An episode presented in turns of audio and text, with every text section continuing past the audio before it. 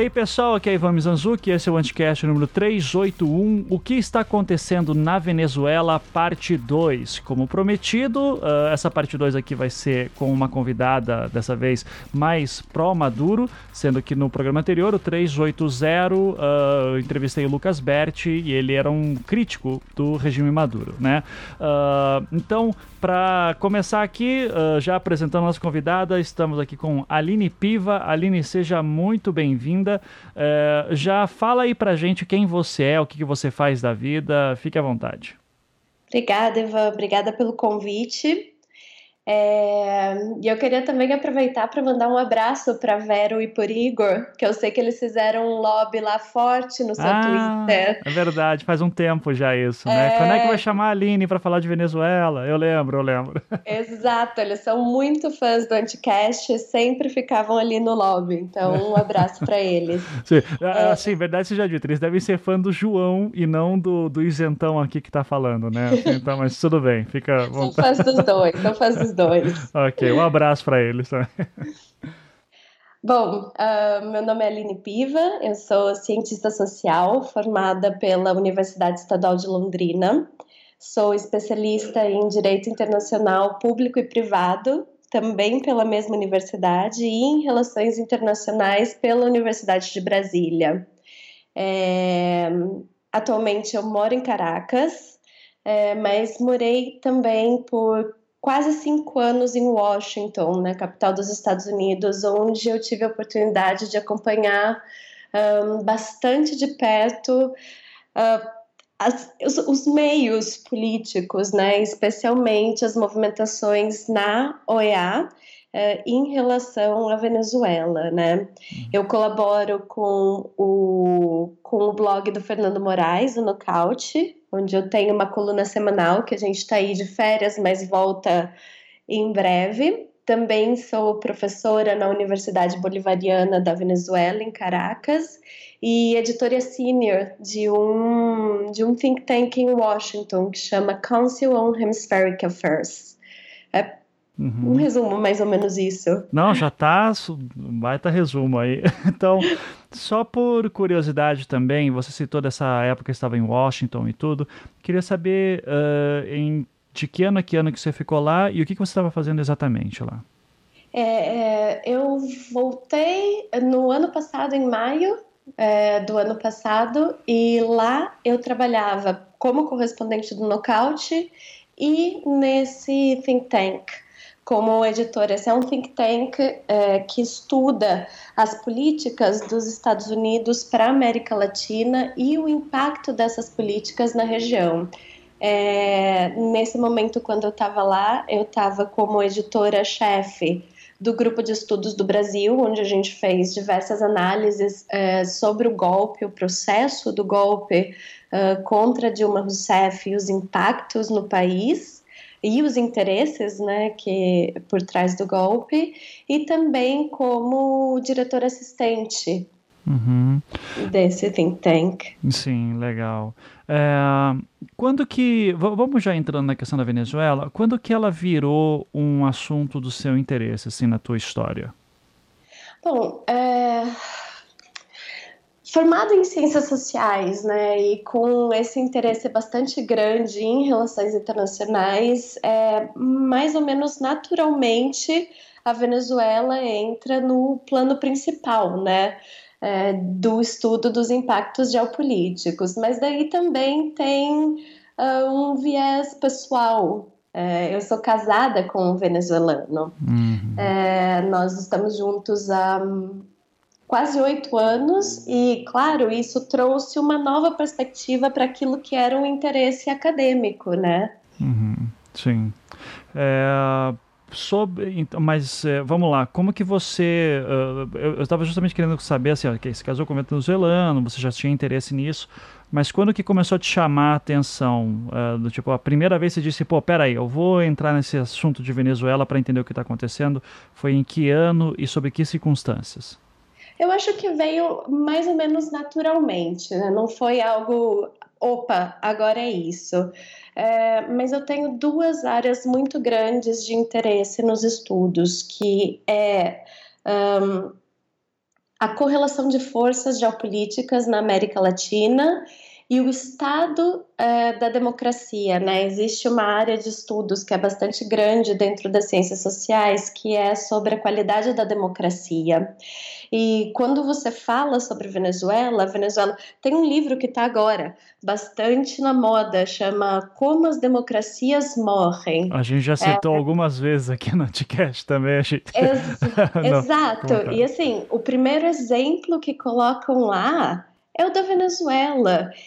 E a forma como o exemplo é colocado, como constrói isso, demonstra como simplesmente tem uma narrativa que é aceita sobre a Venezuela sem que as pessoas é, busquem compreender as especificidades do processo democrático na Venezuela, como se consolidou, porque na, na verdade a Venezuela é hoje uma democracia muito mais consolidada do que em países como o Brasil e os Estados Unidos, por exemplo, que querem estar aí como os bastiões da democracia internacional, né? Uhum.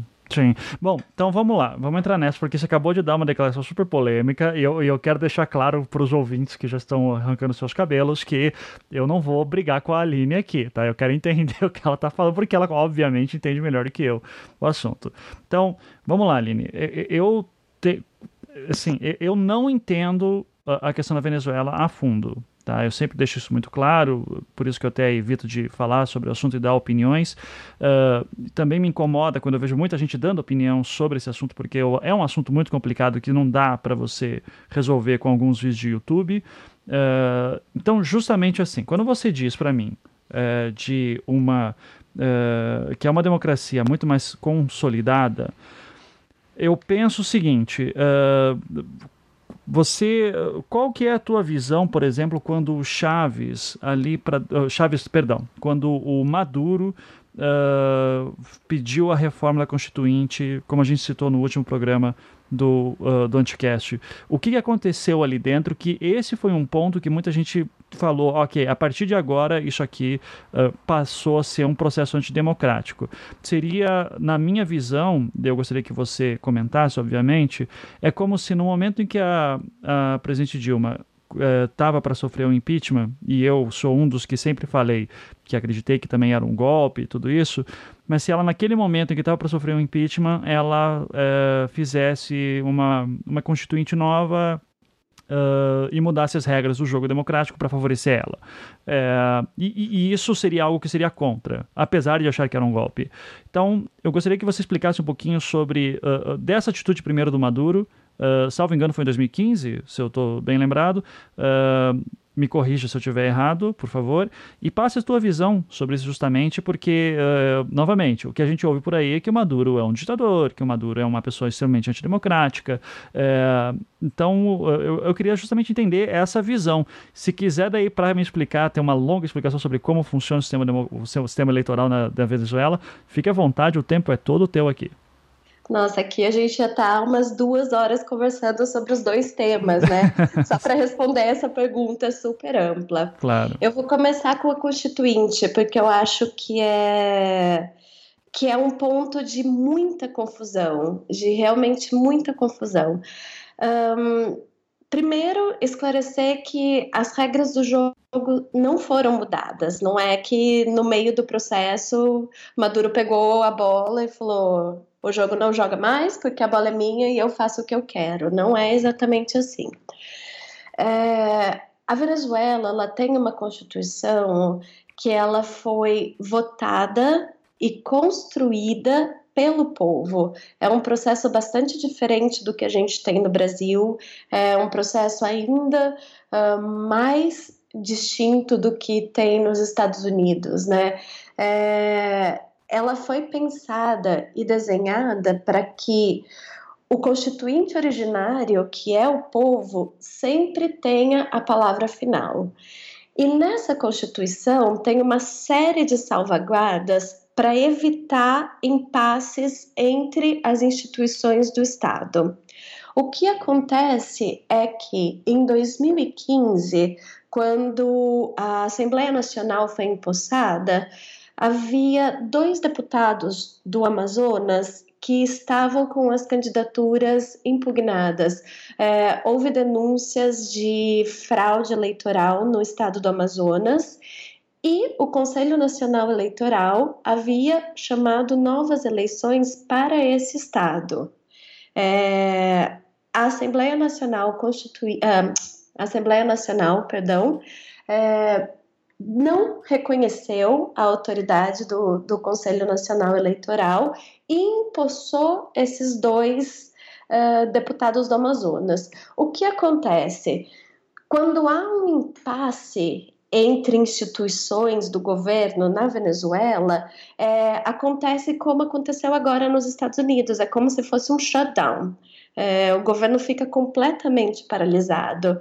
Então, coisas importantes, como, por exemplo, o pagamento da dívida externa, é, autorização para compra e venda de bônus da PDVSA, que é a principal fonte de ingressos, né? A PDVSA é a Petróleos de Venezuela, que é a estatal petroleira venezuelana, a principal fonte de ingressos do país, fica tudo paralisado. A Constituição prevê que, frente a um impasse entre, é, entre as instituições, o povo precisa ser consultado.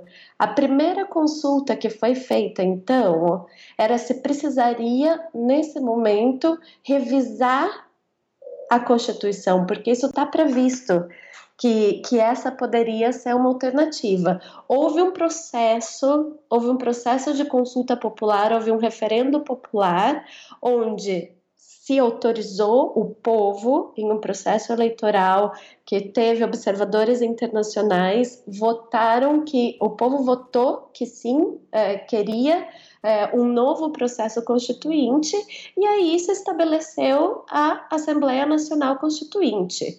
Importante ressaltar que é, a Assembleia Nacional nunca foi dissolvida.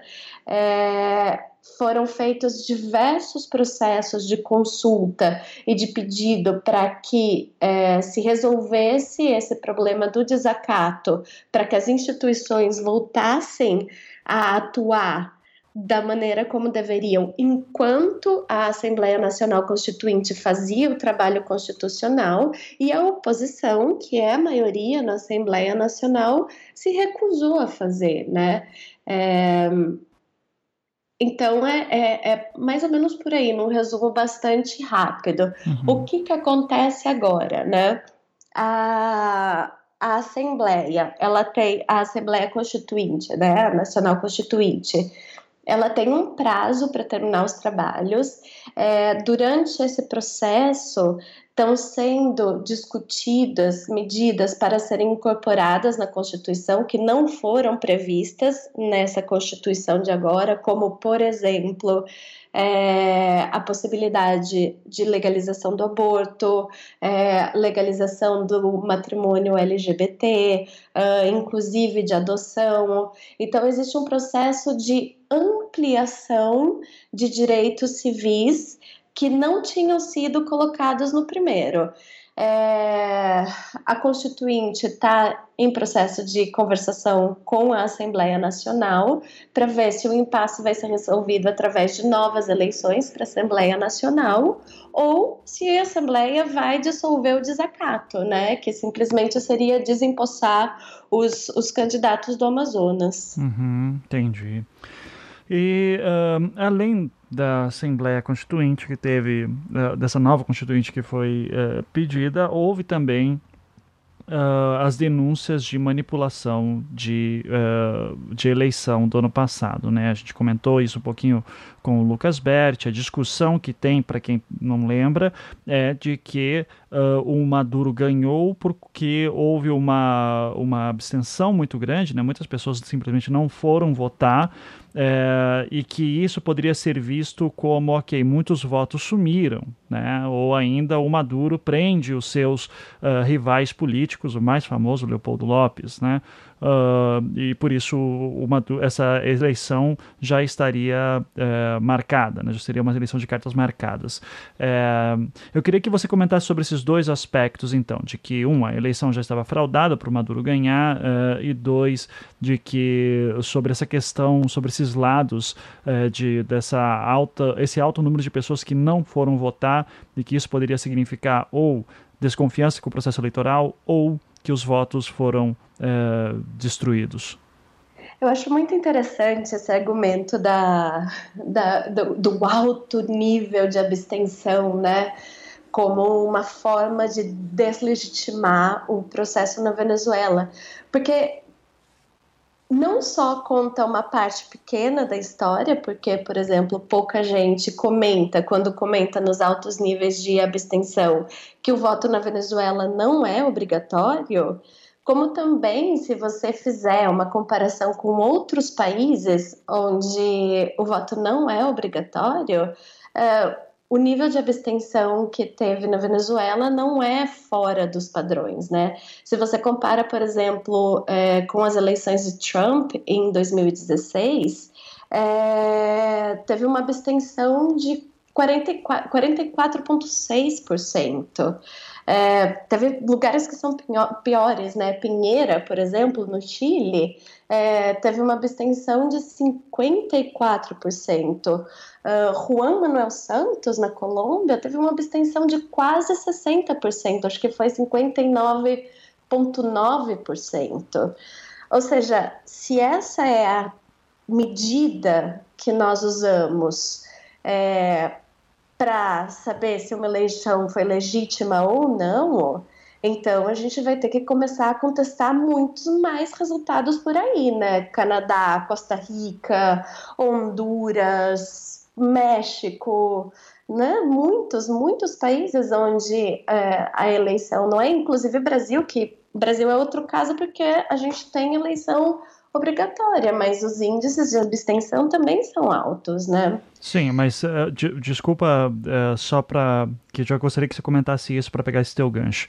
Uh, que matéria da própria da BBC falando que participação média das últimas três eleições presidenciais de 2006, 2012 e 2013 foi superior a 79%, então 80%, e que nessa eleição teria sido em torno de uh, 30% entre 30% e 40%. Então, é, é, então entende, a média histórica da própria Venezuela ela caiu muito. Claro, é, e aí que eu tava, aí que eu ia chegar. Tá. É, historicamente, esse nível de abstenção é, uma, é algo que a gente não vê na Venezuela, mas existem vários fatores aí que tão poucos são comentados. É, existem os fatores mais óbvios, né? Que é, há um descontentamento. A Venezuela passa por uma profunda crise é, econômica que vem sendo é, fortemente agravada pelas sanções. Isso gera um descontentamento. É, tem o chamado de abstenção da oposição. É, que mais a gente pode colocar aí? Tem a grande quantidade de pessoas que saíram do país, que é verdade, saíram. Uhum. Mas isso não significa. É, qual é o ponto, né? Mesmo que historicamente essas eleições não tenham é, o padrão eleitoral, a gente precisa olhar para o que foi a eleição. Né? 16 partidos políticos participaram do processo. É, só os é, Ação Democrática, Voluntar Popular e Primeiro Justiça decidiram, por livre e espontânea vontade, se abster do processo. Né? Seis candidatos postularam. É, Henry Falcon, que foi o candidato que ficou em, em segundo lugar, participou, é, houve 18, 18 auditorias foram realizadas no sistema eleitoral. É, Henri Falcon e os representantes de Henri Falcon do seu partido participaram de todas as rodadas de auditoria e confirmaram é, é, e confirmaram que não houve fraude. aí. Agora, por outro lado, a gente não fala, por exemplo, que meses antes do processo eleitoral é, do processo eleitoral ter, ter, lugar, acontecer, os Estados Unidos já haviam declarado que não reconheceriam o resultado e que não importa o resultado seria fraude. Essa narrativa é a narrativa que foi comprada unanimemente por meios como o BBC, como o Globo, como todos mainstream, né? É, não se fala, por exemplo, que os Estados Unidos eles ameaçaram sancionar Henry Falcon se Henry Falcon continuasse na disputa, que a MUD, né, a principal coalizão de oposição, expulsou Henry Falcon das suas fileiras por participar do processo. Ou seja, é, são todas instâncias que dizem que estão lutando pela democracia na Venezuela, que querem democracia na Venezuela, mas quando chega na hora de realmente participar de um processo democrático é, em um sistema eleitoral que foi reconhecido por Jimmy Carter como o melhor do mundo, é, tem o laudo da associação, da, da, da organização Instituto Jimmy Carter, se eu não me engano é Instituto Jimmy Carter, que mostra como o sistema eleitoral venezuelano é simplesmente um dos melhores do mundo, é, praticamente impossível de ser fraudado. As fraudes elas conseguem ser detectadas, tanto que aconteceu o que aconteceu no estado do Amazonas e novas eleições são chamadas, né? Uhum. Um, além disso, eu acho que é muito importante mencionar é, o processo histórico, né? Voltar um pouquinho no tempo. As eleições presidenciais na Venezuela, historicamente, acontecem no mês de dezembro. Eleições na Venezuela, não sei se você já teve oportunidade de ir para lá e ver um processo eleitoral. Cara, não, não, não mas, é... já, mas, já, mas já, inclusive fui ver preço de passagem esses dias, está muito caro, assim, tá. para ir para Caracas. Então, mas eu quero dizer só para todo mundo que manda eu ir para Venezuela que eu pesquisei a preço de passagem, mas é, se quiser pagar eu, eu vou daí. Irá em breve, irá em breve. É, sim. Não, é assim, aqui você vê as eleições, é tipo, não sei, parece velório. Na Venezuela, na Venezuela, as eleições são uma festa popular. Eu te juro, na frente da minha casa tem um centro eleitoral. Às 5 da manhã, os caras estão tocando a Diana, despertando todo mundo. E não é assim, os caras, a base do governo, tarará. não. É a população que entende e participa daquilo, do, do processo eleitoral, é, com, com essa consciência de que ali é o momento, né? Então é uma preparação, são meses, eles gostam muito de todo o tema da campanha. Nas eleições é, que elegeram Maduro, é, as eleições foram antecipadas. Por quê? No final de 2017, é, o governo da República Dominicana é, junto com o ex-primeiro-ministro da Espanha e alguns outros atores internacionais, intermediaram um diálogo entre o governo venezuelano e a oposição. Nessa mesa de diálogo, a oposição tinha é, colocado uma série de demandas para participar do processo eleitoral. É, entre elas, a antecipação do processo eleitoral, a, a participação de, de observadores internacionais, uma quantidade de coisas. Chegou no dia de assinar. É, de assinar o acordo foi justamente quando Rex Tillerson, que então era o secretário do Departamento de Estado dos Estados Unidos, estava fazendo um tour pela América Latina. É, a oposição recebeu uma ligação do Rex Tillerson e se retirou da mesa de diálogo. É, a partir de então, começou a narrativa de que essas eleições estariam sendo fraudadas, de que o processo não seria idôneo. De que a oposição estava sendo banida do processo, quando na verdade decidiu não participar. E não só isso, a oposição fez pedidos explícitos para que, por exemplo, observadores da ONU não participassem do processo. Nick Haley, que era a então é, embaixadora dos Estados Unidos na ONU, fez uma ameaça velada, aberta, mas velada, não dizendo que estava relacionado a isso, mas com um time bastante suspeito de que os Estados Unidos suspenderiam o financiamento para diversos programas da ONU, né? É, aquela carteirada que a gente conhece bastante bem. Uhum. Então, ah, outra coisa que eu acho muito importante falar, mesmo com o tempo curto, uma coisa que foi pouco é, falada é que a oposição tinha pedido para as eleições serem em abril.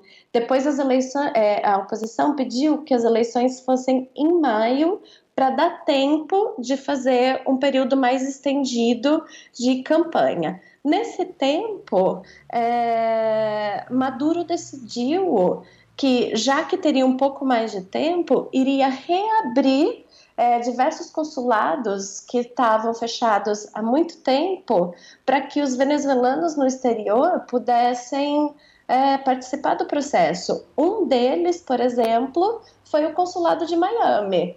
Agora, eu ouvi por aí, não, é, isso foi para aumentar a sua base. Amigo, sabe? Se você acha que a base chavista está em Miami, vou te contar uma coisa, sabe? Você está enganado.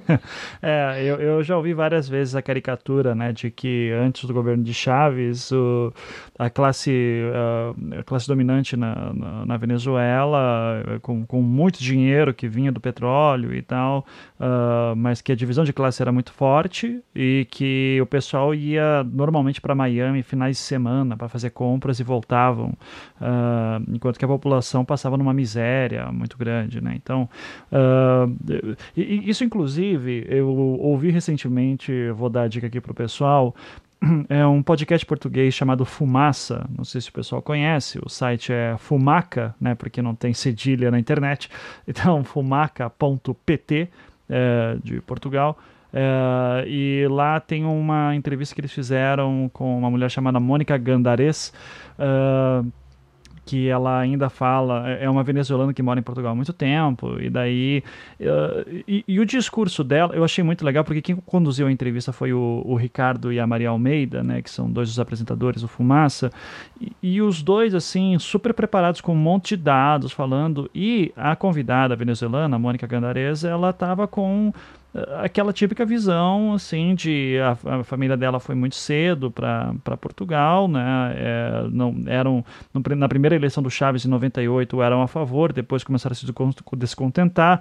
Uh, daí foram para Portugal, salvo engano, já em 2002, 2003. Uh, então ela representava uma elite venezuelana que tem uma visão muito específica de lá, Uh, e o Ricardo e a Maria Almeida, que estavam apresentando o programa, falavam assim: olha, mas a gente tem aqui índices internacionais que falam que melhorou a educação, nós temos aqui que melhorou não sei o quê, que melhorou a economia, que melhorou...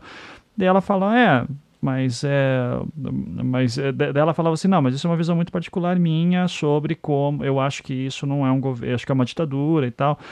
Então, assim, é, é, é muito. É, é, nesses momentos, sabe, Aline, que eu fico uh, controverso, porque Deixa eu te explicar um pouco da minha confusão, alguma das coisas que o Lucas Bert mesmo falou no último programa, tá? Que me fazem ter um pé atrás com o Maduro, apesar de, de nem longe eu achar que o Guaidó é um cara também, é flor que se cheire, ou que é, Trump está falando alguma coisa sensata. Eu, você citou o caso da Nick Haley também, longe disso.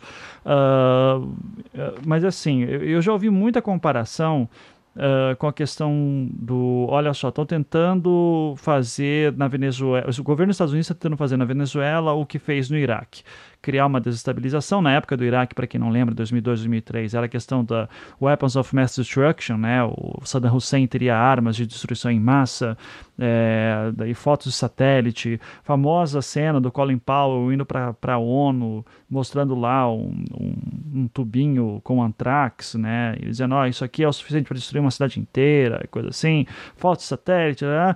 daí pronto, vai lá. Uh, e eles pegam, eles invadem o Iraque com essa discussão de que o Saddam Hussein estaria ajudando a Al-Qaeda, de que teria essas armas de destruição em massa, que em breve o Iraque teria uma arma nuclear também, nunca foi encontrado nada. Uh, e eles pegam muito da, do, do, do, do choque, né, para usar o termo da Naomi Klein, uh, eles pegam muito aquele momento de choque do 11 de setembro ainda, Uh, tentando buscar o Osama Bin Laden, que estava no Afeganistão na época, e usam isso como um, uma catapulta para ir para o Iraque.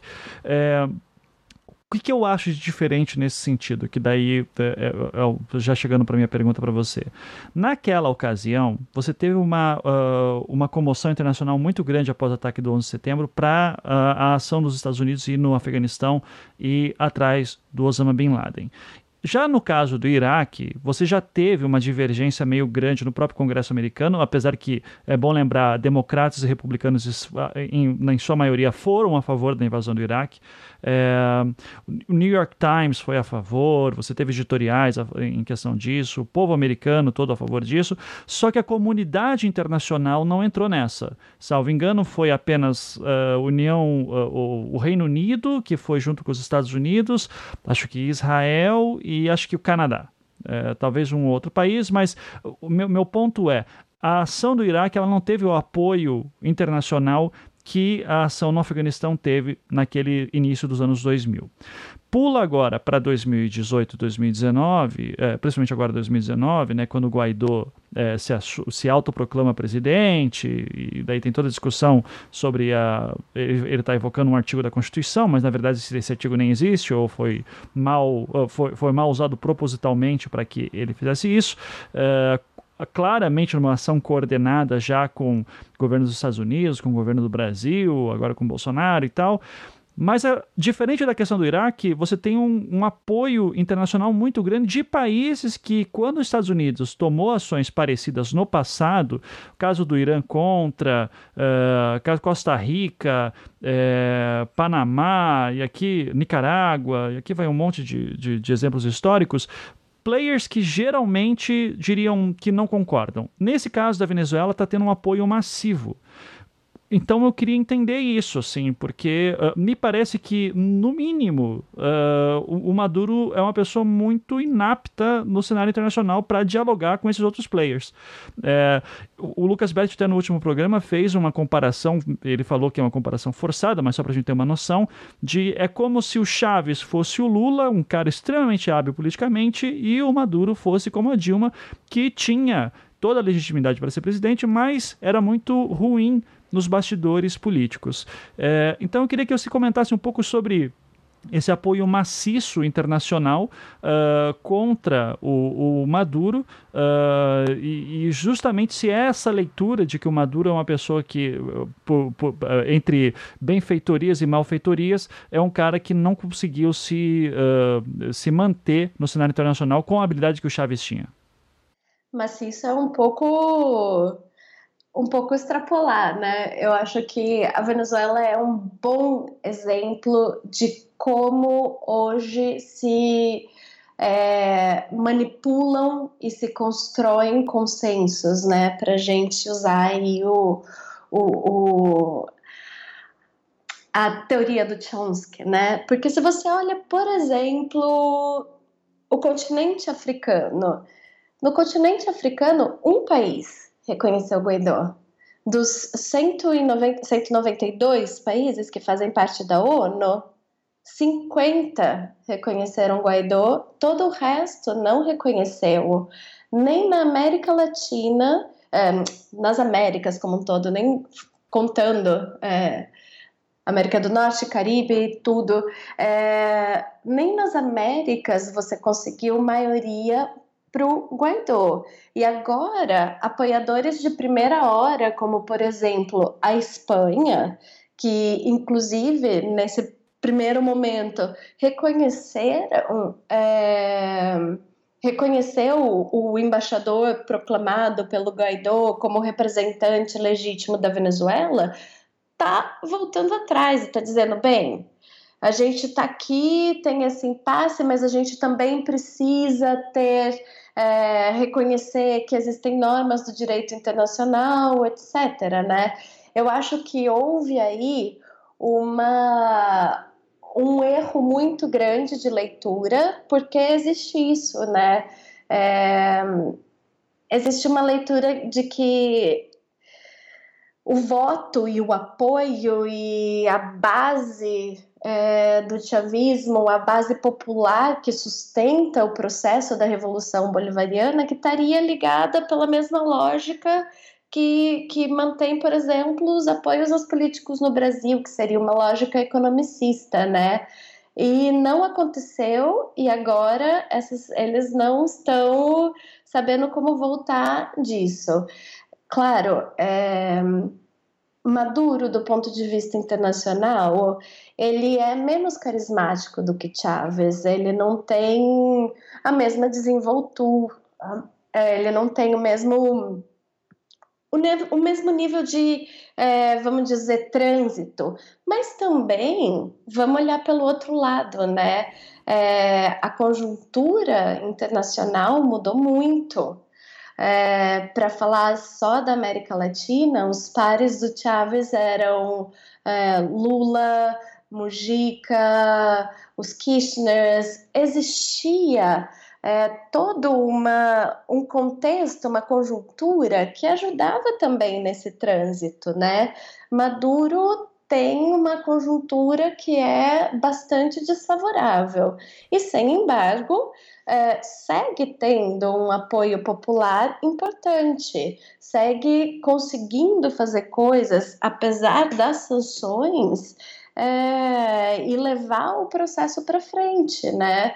É, um, vários programas é, que devolveram dignidade para o povo venezuelano, vários é, várias das conquistas em todos esses anos são mantidas apesar das sanções, né? Então tem os dois lados da moeda.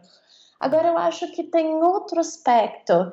É, mas antes de entrar nesse, eu queria fazer uma ponte com aquilo que eu estava falando no começo, porque você falou do Iraque, e aí eu lembrei é, quando a gente estava falando do tema da qualidade da democracia, eu queria voltar nesse ponto um pouquinho, posso? Claro, não, você aqui a casa é tua, hoje você faz o que você quiser. Meu, sabe, quando a gente fala, por exemplo, do Iraque, é, ou de todos os, os é, como foi construído o consenso né, para as grandes guerras no Oriente Médio, né, e também para as invasões na América Latina, é, para todas as mudanças de regime na América Latina é, nos anos 70, 80, né, era a formação de um grande inimigo externo, terrorismo no Iraque, é, a guerra às drogas naquele tempo aqui na América Latina, e a partir daí, o que, que aconteceu nos Estados Unidos? Uma deterioração das liberdades civis, porque é, a partir do momento que você coloca esse grande inimigo externo, que agora a Venezuela é um desses grandes inimigos externos do, dos Estados Unidos, você abre mão de certas liberdades individuais, né? Então, nos Estados Unidos você vive num, num estado de hipervigilância, você tem poucas garantias, é, no Brasil aconteceu a mesma coisa com o tema da corrupção, né? Que as pessoas é, decidiram que seria aceitável que o Supremo abrisse mão de ser o garantidor da nossa Constituição para é, combater a todo custo essa corrupção, que na verdade não era combater a corrupção, era combater determinados atores políticos, né, dentro do espectro global. Na Venezuela aconteceu justamente o oposto. É, o nível de ataque internacional fez com que é, houvesse uma necessidade de aprofundar o sistema de garantias e a quantidade é, disponível é, de direitos civis, de espaços para que o povo fosse, é, fosse na verdade, quem leva o processo, o protagonista do processo. Então, isso é outra coisa que, que revela o outro lado que a gente não fala nunca, né? É, sistemas de organização dentro das comunidades e organização que não é que está aí para levantar, sabe, panfleto para o Maduro, que vai lá na prefeitura, que vai lá em Miraflores, que chama, como chama onde o despacho do presidente, que vai lá na frente. Olha, na minha comunidade não tem água, o que está acontecendo? Que organiza, que se organiza e que aprofunda o que são os processos democráticos, justamente para fazer uma contrapartida é, para esses ataques internacionais, né? Uhum, sim. É, então, justamente, uh, então pegando esse modelo da, democrático venezuelano, é, uma das coisas que dizem daí, vou, vou, aliás, vamos falar antes, antes de, de agora, vamos falar um pouquinho da crise que a Venezuela começou a passar e que foi muito alardeada ali pelos idos de 2013, 2014, principalmente, quando apareciam aqueles vídeos sobre como a Venezuela estava, do povo passando fome, estava sem remédio, as pessoas indo embora, blá blá blá. blá. Ficou até uma polêmica muito forte na semana passada, quando uh, o Jornalistas Livres lançou lá um vídeo e uma série de, de tweets falando que não existe fome em Caracas e tá, tá, tá. E daí, uh, um monte de jornalistas, inclusive jornalistas que eu conheço que são pró-Maduro, criticaram jornalistas livres falando que, gente, sim, a gente é pró-Maduro, mas também não dá para tapar o sol com peneira, sabe? Então, existe sim uma crise acontecendo nos Estados Unidos, na, na Venezuela por conta de sanções que os Estados Unidos estão fazendo. Então, sim, está acontecendo. O Maduro vem falando sobre isso abertamente e tal. É, então, eu queria ter uh, que você me falasse uh, uh, um pouco sobre a dimensão de como é que está é, a vida em Caracas, que é onde você vive, é, na questão de, por exemplo, a gente já ouviu histórias de que a inflação na Venezuela está, sei lá, em um milhão ao, ao, ano, né? Até o Lucas falou que qualquer país com uma inflação dessa quebra é impossível de existir. É, a gente sabe que a Venezuela é uma economia muito dependente do petróleo, então tem que importar muita coisa, com as sanções fica muito difícil. É, mas eu queria que você me falasse assim, como é que é o dia a dia é, você transitando por lá para a gente ter uma noção se estava muito ruim no passado, melhorou, piorou, tá a mesma coisa, uh, do tipo, pô, eu quero comprar um. Eu, eu não, desculpa a minha ignorância, tem McDonald's lá, assim, é que o, o meu padrão é. é, é tá, então o meu padrão é o Big Mac, sabe? Tipo, quanto que custa um Big Mac hoje, quanto que custa na semana que vem, uh, e, e daí, para a gente ter uma noção mais ou menos de quanto é que está ganhando o venezuelano, quanto que ele tá, quanto que está rendendo. Pra, as, as, nós que somos brasileiros passamos por, pela, pela aquela inflação maluca, né, do, da virada dos anos 80 para 90. É, eu lembro que eu comprava quadrinho do, super, do, do Homem-Aranha, então eu lembro que eu sempre tinha que fazer o cálculo de quanto que ia custar no próximo mês. É, tá mais ou menos assim? Não tá? Se puder me falar mais ou menos como é que é a vida na questão de, de subsistência, compra de coisas e, e tudo isso, uh, e, quanto, e quem que é mais afetado uh, pela crise econômica e pelas sanções na Venezuela? Sabe que nessa época da hiperinflação no Brasil eu tinha uma bolsinha com dinheiro, assim, era tipo toda a minha riqueza. Eu dei pro meu pai, ele me devolveu, tipo, uma nota. Eu nunca me senti tão traída na vida. É, eu lembro. Eu lembro assim, é, a gente ficou. É, é, o pessoal não lembra dessas coisas, né? O pessoal que é mais, mais jovem nem viveu isso. Mas, cara, eu lembro da confusão que era tal da URV, de você fazer o, a conversão, do tipo, quanto que vale uma URV e, e bom, bons tempos, divertidos. Pois é, a gente a gente está vivendo isso agora na Venezuela, desde, desde o final do ano passado.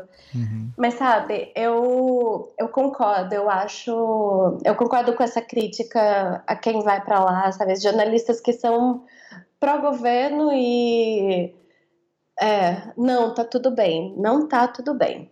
Eu acho que a gente precisa colocar várias coisas em perspectiva. É, se você comparar com, por exemplo, 2014 para cá, as coisas realmente estão melhores. Em 2014, que foi justamente é, aquele ano em que aquele ano em que o Leopoldo Lopes chamou para descarregar a reteira, que foram as primeiras grandes protestos massivos na rua. Nesses anos, 2014, 2015, quando foi a primeira rodada de sanções, é, teve um problema muito grande de desabastecimento. é, lá as coisas estavam difíceis, estavam realmente de assim, é, não ter, você não encontra estilo período especial em Cuba. Agora o problema é diferente, principalmente depois dessa nova reforma econômica que é, foi feita no final do ano passado, né? Que trocou o Bolívares Fortes, agora é o Bolívares Soberanos e a gente está nesse rolo de quanto custa o que ainda. Mas é, agora é um problema monetário. É, é o problema de que você. A desvalorização real é, dos salários não alcançam é, os aumentos que tem, tudo. É um processo inflacionário que é bastante rápido. Está melhor do que estava no começo do ano passado em termos de inflação, está melhor do que estava há dois anos atrás em termos de desabastecimento, mas ainda tem problemas, e problemas sérios e que afetam o cotidiano. É, por exemplo, é, e isso não, nem sou eu que estou falando, porque né, a gente também não tem tantos estudos assim, mas o enviado especial da ONU, que foi é, o enviado especial da ONU, da Comissão de Direitos Humanos da ONU, Alfred Zayas, ele foi para Venezuela para averiguar se realmente o que estava acontecendo lá era uma crise humanitária, né? Porque crise humanitária ela é, traz uma série de implicações para a comunidade internacional, né? E ele disse que o que está acontecendo na Venezuela não é uma crise humanitária, o que está acontecendo é são os efeitos deletérios das sanções, né? Que dificultam o acesso a bens fundamentais, né? Como, por exemplo, a importação de remédios. Ele cita dois exemplos. É, um foi que acho que não lembro se foi 2 milhões, mas assim, uma quantidade bastante grande é, de uma remessa que tinha sido enviada para pagar a importação de remédios para diálise no país foi simplesmente bloqueada e esse remédio nunca chegou. É, teve um surto que, inclusive, foi muito explorado na mídia brasileira. Teve um surto grande é, no estado, acho que foi de malária, se eu não me engano, no estado do Amazonas, porque o governo venezuelano, que não produz a vacina, enviou o dinheiro e que tradicionalmente comprava da Colômbia, enviou o dinheiro para comprar a vacina para a Colômbia a Colômbia simplesmente não enviou a vacina.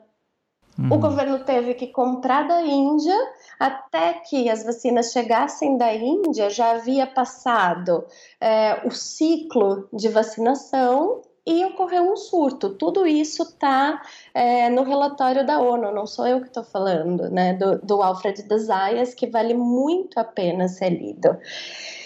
E aí vem o outro lado do processo, né? Porque a Venezuela vive, a gente fala muito de guerra econômica, tal, essas, esses clichês que acabam fica tão batido e tão chato que eu acho que quando a gente começa a falar disso, as pessoas meio que entram num barulho branco e não querem mais ouvir falar, né? Você já tipo, revira o olho e diz, ai, de novo é, essa história. Que preguiça, assim. meu é. Deus, não quero. E tem razão, é chato, porque é todo dia, quando a gente repete muito um clichê, que não é um clichê, que na verdade é um, é, é um conceito, né? Uhum. Mas você repete muito, as pessoas se cansam.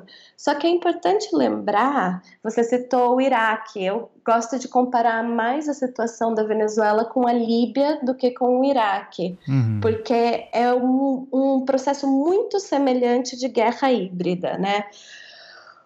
Uma das coisas importantes, assim, uma das principais características da guerra híbrida é que as sanções elas são desenhadas para que é, o país entre num estado perpétuo de crise. É, como essas crises econômicas, que são artificiais, elas são geradas por um processo que não vem de processos econômicos clássicos, elas também estão em perpétua transformação. Então, o governo resolve uma coisa, no dia seguinte aquela coisa já não é mais o problema, porque é perpétua transformação. E aí o que acontece? Vem o segundo processo, que é a deslegitimação do governo. Bom, mas então esse governo está sendo incapaz de responder à necessidade básica do povo de superar essa crise econômica e não sei o quê, portanto, é ilegítimo. A pessoa já faz o salto, né? Uhum. É, as conexões. Mas não colocam, por exemplo, que é, e a, inflação é uma que sempre falam, né? Mas não, é, a inflação, porque processos inflacionários como esses, desculpem os economistas que estão ouvindo, eu vou dar explicação sociológica e não economista, né? Mas assim, processos inflacionários desse nível, eles só são contidos a partir do momento que você recupera a, a credibilidade da moeda. A forma mais tradicional de você recuperar a credibilidade da moeda é reestruturar a dívida externa é, através da venda de bônus do governo. As sanções impedem justamente isso, porque o, quando o Departamento de Tesouro dos Estados Unidos falam assim, olha, o dinheiro venezuelano, a gente não sabe muito bem a origem mas a gente está de olho. Se você mexer com o dinheiro venezuelano, você pode, a gente não está te proibindo, mas a gente pode achar que é dinheiro de narcotráfico e aí você vai ser sancionado. Gente, uhum. que banco do mundo vai fazer isso? Uhum. Sabe? É, são ligados, são movidos por uma lógica capitalista. Ninguém quer perder dinheiro, ninguém vai apostar, né? E aí você tem, aí você tem esse, esse processo que se retroalimenta, sabe? Entendo, entendo. Não, é o que a gente falou até no último episódio é uma questão de um efeito dominó. Sanções não é uma coisa apenas fechada entre Estados Unidos e Venezuela, é todo um sistema econômico em torno de países que fazem negócio com a Venezuela, se fazem também com os Estados Unidos ou tem que fazer essa transferência em algum momento uh, esse circuito, os Estados Unidos pode dizer não, esse dinheiro aqui é corrupto, esse dinheiro é, eu não confio, eu não, como que eu sei que o dinheiro que está colocando aqui não é dinheiro que você ganhou da Venezuela, né? Porque você faz negócio com eles. Então essas sanções elas acabam ficando uh, monstruosas e, e dá todo o problema que dá depois, né? Por isso que assim, eu, novamente, apesar de ser um, é, de ter as minhas críticas, é, ainda que não sou conhecedor extremo do, do, da situação venezuelana, uh, apenas acho mesmo que o Maduro, como falei há pouco, é, é, uma pessoa que não tem aquele carisma e não tem a habilidade política que seria necessária num momento de crise como essa. É, eu, eu entendo também que uh, as sanções elas são criminosas do que os Estados Unidos está fazendo e é bom lembrar que não começou com o Trump, né? Isso aí já vem desde o governo Obama, né? É, então uh, o pessoal tem essa visão às vezes estereotipada que o Obama era bonzinho e tal, pelo amor de Deus, gente, Estados Unidos, né? Então é um cara extremamente carismático, mas é negócios são negócios para quando tá falando dos Estados Unidos. É, até daí só. Justamente. É, então, é, é, carisma, carisma, quer ver carisma não vê coração. É, exatamente. E, e, mas eu tinha feito aquela pergunta antes, né? Sobre, por exemplo, eu quero. Vamos dizer assim. É, não vou falar de McDonald's para não fazer jabá aqui, tá? Apesar que eu gosto muito, quiser fazer eu super aceito, tá? Então, mas é eu eu quero pedir uma pizza na, na Venezuela. Apesar, de novo, assim, quando eu descobri que na, na, Alemanha, por exemplo, não é todo país, não é toda cidade que tem delivery, eu fiquei chocado, né? Então é, é só, só para confirmar, é, tem, delivery de pizza, né? O pessoal entrega pizza lá na, em, em Caracas, só para ter certeza. Sim. É verdade, eu acabei esquecendo de responder, né? É, como que é assim, o dia a dia. É, isso, é, mas eu só queria ter. Vamos focar na questão da pizza, por exemplo. Quanto é que custa uma tá. pizza hoje e quanto que eu pago ela? Vamos dizer que eu peço a pizza uma vez por semana. Quanto que, eu, quanto que isso aí vai. Até se comparar com o salário é, mínimo também, se quiser ter uma noção. É, como é que está sendo isso? Salário mensal, semanal? Tem que fazer alguma coisa maluca que nem tinha aqui no Brasil? Como é que está essa vida do, do, de pagar as contas do dia a dia? Todas essas coisas é, Vamos, você não vai gostar, mas eu vou falar. Supérfluos. assim, não, não, é, relaxa. Eu sei que é super supérfluo. Tá, Isso é muito caro. Tá. É realmente muito caro e bastante inacessível para a maioria da população. É, pizza, lanche, comer fora num restaurante, são coisas que são bastante caras. É, o salário mínimo hoje está em torno tá 18 mil bolívares. 18 mil bolívares são. A última vez que eu vi o câmbio estava 3,2. É, 3,2 mil. Ou seja, em torno do que? 6 dólares. Uhum. Deixa eu, deixa eu ver a conversão do Bolívar aqui. Tá mas fazendo pode, a conta errada? Não, pode ir falando. isso, né? É. Uns 6 dólares, mais ou menos. É, não, pode ir falando que eu, que eu vejo o. o... Seria em torno de uns, uhum. de uns 6 dólares. Uhum. A conversa. Então, assim, esse tipo de coisa é bastante inacessível.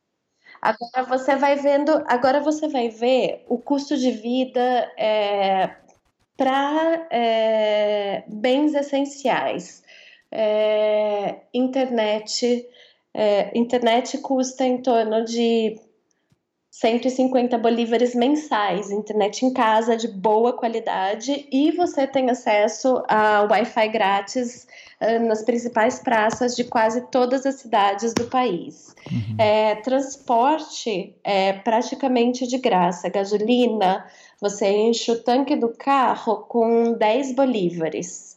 Se um dólar tá 3,3 mil, nem sei quanto é, nem tem uma moeda em dólar, é menos que um penny. Só, né? só o seguinte, é... você falou que o salário mínimo na Venezuela... Alimentação básica Aline, também é bastante acessível. Aline, só rapidinho, você falou que o salário, perdão, era 18 mil bolívares venezuelanos? Está em torno de 18 mil bolívares. Tá, então se eu bem entendi aqui, a conversão em dólar tá para Tá, isso dá cinco e poucos dólares, é isso mesmo?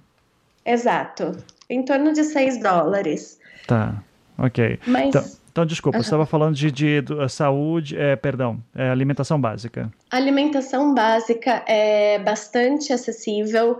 É, existem um dos grandes problemas e que era super complicado e que tem um peso inflacionário bastante grande é a especulação é, dos supermercados, dos mercados. E uma das coisas que eles especulam muito é com a proteína: carne, frango, é, porco, tudo isso, né? É, peixe. O que o governo fez para parar esse nível de especulação. É, em, em, diversos pontos da cidade, eles têm o que eles chamam as feiras do preço justo. Então, você vai lá, você compra direto do produtor a preços que são acessíveis, com o salário de 18 mil bolívares por mês. É, você compra uma cesta básica por 250 bolívares aproximadamente. Então, é um processo de transição o dia a dia lá, uhum.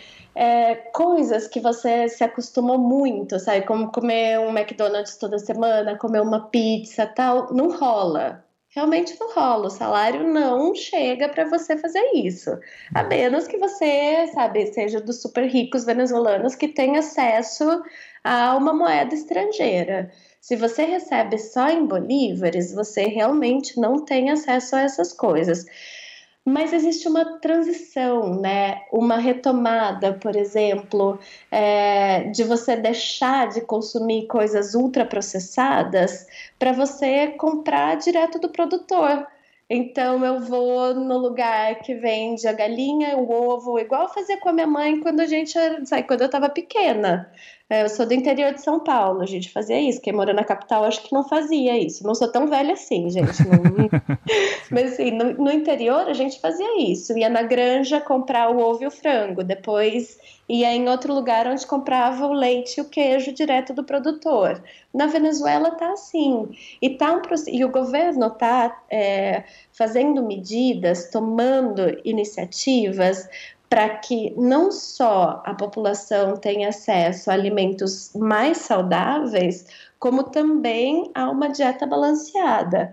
Porque, como eu mencionei, né, é, em 2015, é, inclusive começo de 2016, estava é, muito complicado você ter um acesso a uma, uma alimentação diversificada pelo problema da importação. A Venezuela não produz, a Venezuela, mais de 90% de todo o alimento consumido na Venezuela vem de importação.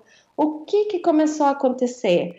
Dois processos, né? Primeiro, o governo diversificar de onde vêm as importações. Por exemplo, a cesta básica agora você recebe com produtos da Turquia. Uhum. A cesta básica vem com coisas da Turquia. É, Para produção de alimentos, houve um, todo um sistema de incentivo ao que eles chamam de comunas produtivas, que são basicamente é, grandes cooperativas agroecológicas em que o que eles estão tentando fazer é implementar todas as fases do processo produtivo, desde o plantio até processamento e distribuição, para tentar tirar esses links da cadeia onde escapavam. Mas realmente, se você vai para Venezuela é, e você espera sabe, tá como você tá em Nova York, ou em São Paulo, ou em Curitiba, não, não é. Uhum. E para muita gente isso é um choque, claro. porque a gente está acostumado. É, mas o velho tem que morrer para o novo florescer, né? Sim, e sim. tem um processo muito interessante que está sendo retomado lá dessa sabe, dessa conscientização do cultivo agroecológico, da conscientização do que a gente come, como a gente come. São os dois lados da balança, né? Sim. É, eu tenho um relato pessoal em relação a isso que eu queria que você comentasse um pouco também, porque isso muito antes de qualquer crise acontecer na Venezuela. É, antes mesmo da Venezuela entrar tanto na mídia, assim tal, e a gente só vê o Chaves falando ainda, estou falando do, do, do, período do segundo governo do Lula, especificamente ali 2008, 2009, né, já no final de mandato, assim, 2009 principalmente, é, que tinha aquele momento, né, que a gente lembrava 10 anos atrás, em que o mundo estava uh, se recuperando é, da, da crise de 2008, né? Uh, e a América Latina estava estável até então. A famosa frase do Lula, né? Ah, esse tsunami vai chegar aqui como uma marolinha. Falava-se muito do mercado interno, que era muito forte no Brasil, e de fato era, e segurou a crise por muito tempo, mas a longo prazo. Daí, essa discussão já, é, já vai um pouco mais longe, que vai falar da questão da Dilma, mas especificamente assim, eu lembro de dois relatos que eu tive na época, eu queria comentar com você, que você pudesse me falar um pouquinho. Uh, se, o que, quais são as impressões sobre isso, até para quando a gente poder, quando a gente ouve relatos pela internet, o que, que, o que tirar deles, né? É, então vamos lá, os dois relatos passam mais ou menos ali em 2008, 2009, até 2010 provavelmente. Um colega meu, um conhecido meu, né, amigo da minha esposa, uh, ele fazia faculdade uh, no Texas, era de Curitiba, mas ele foi lá para o Texas para estudar, porque a família podia bancar ele e tal, então já fala da onde que ele está vindo também. Lá no Texas ele começou a namorar uma menina venezuelana, Uh, daí ele foi para Venezuela conhecer a família dela, blá blá blá, novamente de 2008, 2009. E o relato que ele me passou era o seguinte: eu fiquei impressionado como na Venezuela era a cultura norte-americana é muito forte. Sim, as músicas são todas dos Estados Unidos, programas de televisão, as pessoas. É, é raro você ver alguma coisa venezuelana. Novamente, o relato de 10 anos atrás, uma pessoa muito rica indo para lá, né? Uh, naquele mesmo ano, um ano depois, pouco tempo depois, eu ouço de um colega meu, um amigo meu, que ele, um socialista, uh, escritor, uh, extremamente enfim, militante, né, principalmente daquela ala mais à esquerda que existe dentro do PT, principalmente onde ele se identificava. Ele foi para a Venezuela, isso já dura, ainda durante os governos Chaves, ali novamente 2009 2010, ele vai, uh, como escritor brasileiro, falar sobre literatura latino-americana. Daí uh, ele passa pela seguinte situação: ele tem que dar entrevista em umas rádios meio clandestinas, assim, meio escondidas para que não achem onde que ele está. Uh, e eu reforço, ele é um cara de esquerda, apoiador, contra a própria qualquer intervenção externa na Venezuela, mas ele uh, vai para lá, dá o, provavelmente entrevistas em rádios meio clandestinas nesse sentido, que estão fora do circuito. Em seguida ele vai, quando ele está para voltar para o Brasil, ele vai pegar um avião ele uh, param o avião onde ele está, tiram ele da, da, sala de embarque, uh, oficiais do exército, levam ele para dar uma volta por Caracas, perguntando o que, que ele está fazendo ali, levam ele para umas partes muito pobres da cidade. O meu amigo sempre narra assim que naquele momento ele achava que iam matar ele jogar ele lá, porque daí nunca iam encontrar. Uh, ele já começou a ficar com medo. Daí, nesse ponto, quando descobriram que ele não era nenhum agente infiltrado, nem nada, tiveram certeza que estava tudo bem, ele volta. O, o, o voo demorou atrasou umas duas, três horas para sair de lá por causa dele, por causa desses oficiais do exército, levando ele para fora. É um cara que eu confio, não tenho por que desconfiar dele ter dito isso para mim. Ele pega o avião, volta para casa e tal. E, e, até eu lembro de ter comentado com ele, mas nossa, eu conversei comigo um outro cara esses dias falando que lá na Venezuela é muito bom, né? é um cara que é obviamente de elite e tal. Ele falou: é, são duas realidades diferentes. É um país que está sob uma vigilância interna o tempo inteiro, mesmo para pessoas que são ideologicamente uh, a favor uh, do governo no momento. Então, assim, eu, justa, eu queria entender uh, até que ponto.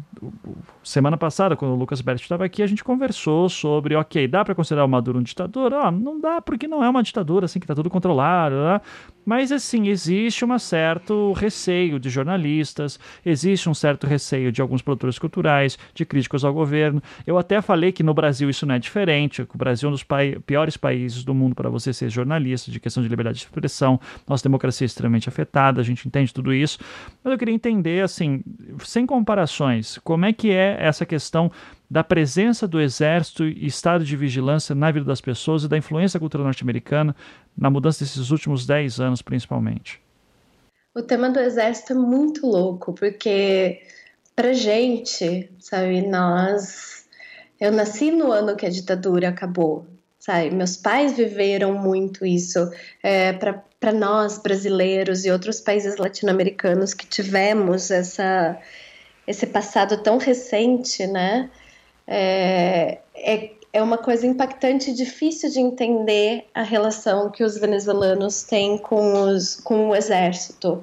É, eu acho que a primeira coisa que, que eu queria colocar é que, assim, não duvido que tenha acontecido, mas não é uma política de Estado. Uhum. É, nós estamos falando de nós estamos falando de um país que está sitiado, né? Nós estamos falando de um país que está sob uma forte uma forte guerra midiática e que isso eleva os níveis de tensão interno, eleva os níveis de desconfiança. Mas se você vê, por exemplo, é, entrevistas do Guaidó, veja a quantidade de microfones internacionais no meio de Caracas. Um cara que se autoproclamou, sabe, governo do país, um governo paralelo. O cara tá dando coletiva de imprensa para pessoas do mundo inteiro, jornalistas do mundo inteiro, na maior tranquilidade. Uhum. É, eu tenho uma amiga em Caracas que ela é correspondente do Deutsche Welle se vocês têm acesso à Carta, à Carta Capital ou ao conteúdo que a Carta Capital publica da Venezuela, vocês sabem muito bem qual é a linha editorial do Deutsche Welle, porque eles republicam é, os artigos dos correspondentes de lá, que não é nem um pouco favorável ao governo, à revolução, a nada. Ela vive tranquilamente em Caracas, nunca foi incomodada, nunca teve problemas, né? Então, assim, é, uma coisa que é sempre muito importante é, primeiro, não duvido do relato do seu amigo, pode ter acontecido. Eu sei que há abusos, mas tem uma diferença muito grande entre casos individuais e política de Estado, né? É, por exemplo, é, é, política de Estado no Rio subir na favela matar preto pobre, uhum. sabe? É, não é política de Estado na Venezuela reprimir jornalistas. Pode acontecer? Pode. É, a revolução tem 20 anos e é um processo ainda em construção. tem ainda muitos desafios, tem muitos problemas a serem resolvidos, tem muitas dificuldades e comete muitos erros. A questão é como esses erros são encarados, né? Uma das coisas que falam muito é que é, Maduro reprime o povo, reprimiu violentamente os protestos, não sei o quê. Nos protestos de 2017 tiveram casos de casos de abuso da força policial. Por que, que eu digo que não é política de Estado? Todos os envolvidos, inclusive é, altas patentes, assim, os generais, sei lá, nem sei como é a ordem hierárquica da coisa. Todos os envolvidos, desde a pessoa que cometeu o ato até os que deveriam estar ali responder a processos legais. Muitos estão até hoje cumprindo ordens de prisão. Uhum. Porque não é uma política que o Estado quer levar para frente.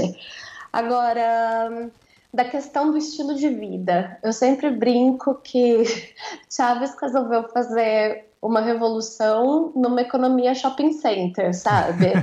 é, a Venezuela estava num nível de num nível tão avançado de da pior fase do capitalismo, né, capitalismo rentista. A gente está falando de um país que, a partir do momento que descobriu o petróleo na década de 50, simplesmente parou de produzir. Assim, outras coisas, é, desenvolver um parque industrial, desenvolver agricultura, etc é simplesmente um capitalismo rentista muito baseado é, na redistribuição de renda do Estado. O que acontece? Até Chávez, essa redistribuição de renda era para os ricos do oeste de Chacal e passar fim de semana em Miami, né? Ponte aérea de ali duas horas e meia, com subsídio do governo, quem não ia? Você vê no estilo das casas, na forma das pessoas consumirem, que tem realmente muito é, essa influência. E esse é um dos grandes desafios que enfrentam até hoje, né? Uhum. É, superar esse modelo de consumo, superar esse modelo de sociedade. 20 anos é um tempo histórico curto nesse processo, né? Sim, sim. E aí tem o tema o tema complicado dos militares, né? É. eu, militares... vou até, eu vou até te, te fazer essa pergunta, que uma coisa que era muito marcante na ditadura militar chilena, por exemplo, que foi uma das mais ferozes que nós tivemos aqui, é, você tinha reitores de universidade, universidades que eram controladas por generais. Nós temos um enorme número de generais na Venezuela, para fazer uma comparação. No Brasil, acho que a gente não chega a 300, na Venezuela passa de 2 mil, e vários deles estão em cargos estratégicos do governo, né? ministérios, é, é, governadores. Você, por exemplo, o reitor da universidade que você dá aula é um general? Não, é um civil. Tá. É, é, comum você ter generais em universidades? Qual é a presença desses generais na sociedade civil?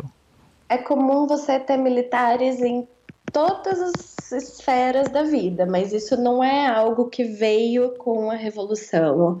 É, historicamente, é, a Venezuela tinha dois é, carreiras ou você ia trabalhar na PDVSA e na Citigo, no setor petroleiro, ou você virava militar. É, você ter dois mil generais é, coloca você, dá uma dimensão né, de, de como eles estão na vida. E assim, uma diferença bastante grande que tem com, por exemplo, as fileiras do Exército Brasileiro, é que o Exército é, venezuelano é muito, tem uma base popular muito forte. Uma base popular, né? Assim, o povo vê a carreira militar é, como parte dessa estrutura social, né? É uma relação diferente, porque ainda que a Venezuela teve uma ditadura, a, a relação popular foi distinta, mas eu concordo, é um pouco é um pouco chocante para gente. É, é algo que eu moro na Venezuela, eu vou na Venezuela com bastante frequência, mas é uma idiosincrasia que é muito venezuelana e que é muito difícil de entender. Eu não tenho a dimensão é, dessa correlação cívico-militar que tem lá. Mas eu digo, assim, é, o pessoal vê com, muito, com muita tranquilidade os militares, não é, não é igual esse subgabinete militar que a gente tem agora com o Bolsonaro, né? Não é, não é esse tipo de relação que tem por lá. Entendo. E até nesse sentido, né, uma das coisas que tem, tem sido muito discutida, né, falando dos militares, é que eh, o que falta, o que faltaria para o Maduro cair seria uh, setores militares, chaves dos militares, né, uh, começarem a aderir ao Guaidó, principalmente o generalato, né. Só que como você tem dois mil generais, é muito complicado você fazer isso porque está bastante diluído, né, essa questão. Uh, e daí você tem alguns desertores que vêm para o Brasil, o número é muito pouco ainda para ser uma coisa relevante, acho que não chegou a 500 desertores do exército venezuelano. Estou lembrando de cabeça, pode estar enganado, eu sei que é um número inexpressivo comparado com um país de 30 milhões de habitantes com tantos generais assim, com tantos oficiais militares assim. Uh, então eu queria saber como é que está esse jogo de tensões lá dentro. Se você já tem partes do exército que começam a se levantar contra o Maduro, uh, esse momento já passou e agora a gente está vendo o contrário. O que está acontecendo dentro dos militares lá dentro, que você sabe, obviamente, né? Não, não precisa especular aqui, então fica à vontade. Primeiro, né, que país se sustenta sem, sem o apoio das Forças Armadas, né? claro. né? Vide uhum. Brasil, vide né, muitos outros exemplos. É, quanto aos números, é, não tem cifras oficiais.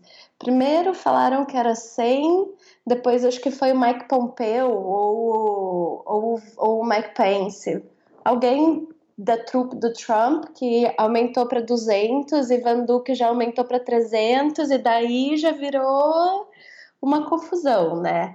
É, do alto generalato, é, foram somente dois é, que eu tive notícia, não acompanhei tão de perto assim. É, inclusive um que eu conheci lá em Washington, que era o adido militar, que estava lá há muito tempo, e o outro era um que estava como adido militar também na ONU, né? E acho que teve mais um interno, se eu não me engano. A questão é, é todos esses são generais que estavam em cargos administrativos, sem mando de tropa. Primeiro, um número significativo no universo de 2000, como você mesmo mencionou, e segundo, que não são militares que não são generais que tinham mando de tropa que teriam influência dentro disso, né? É, eu acho que tem, tem mais fatores do que só é, o apoio dos militares sustentando Maduro aí. E isso é uma coisa que eu acho, eu falei rapidamente no começo, mas que acho, acho bacana comentar. É, o cálculo que eles fizeram com o Guaidó é que, assim, já são tantos anos de sanções e crise econômica e dificuldades que já ia ser fácil, ia cair, o povo iria aderir, os militares iriam aderir. Mas o que acontece, né? A Venezuela, o povo venezuelano é um país é, primeiro com altos índices de escolaridade. A gente está falando de uma população de um país que extinguiu o analfabetismo em 2004, que é, garante pelo menos 24, 24 anos de educação gratuita, ou seja, da creche até o final do, do ensino superior, você tem é, ensino gratuito garantido.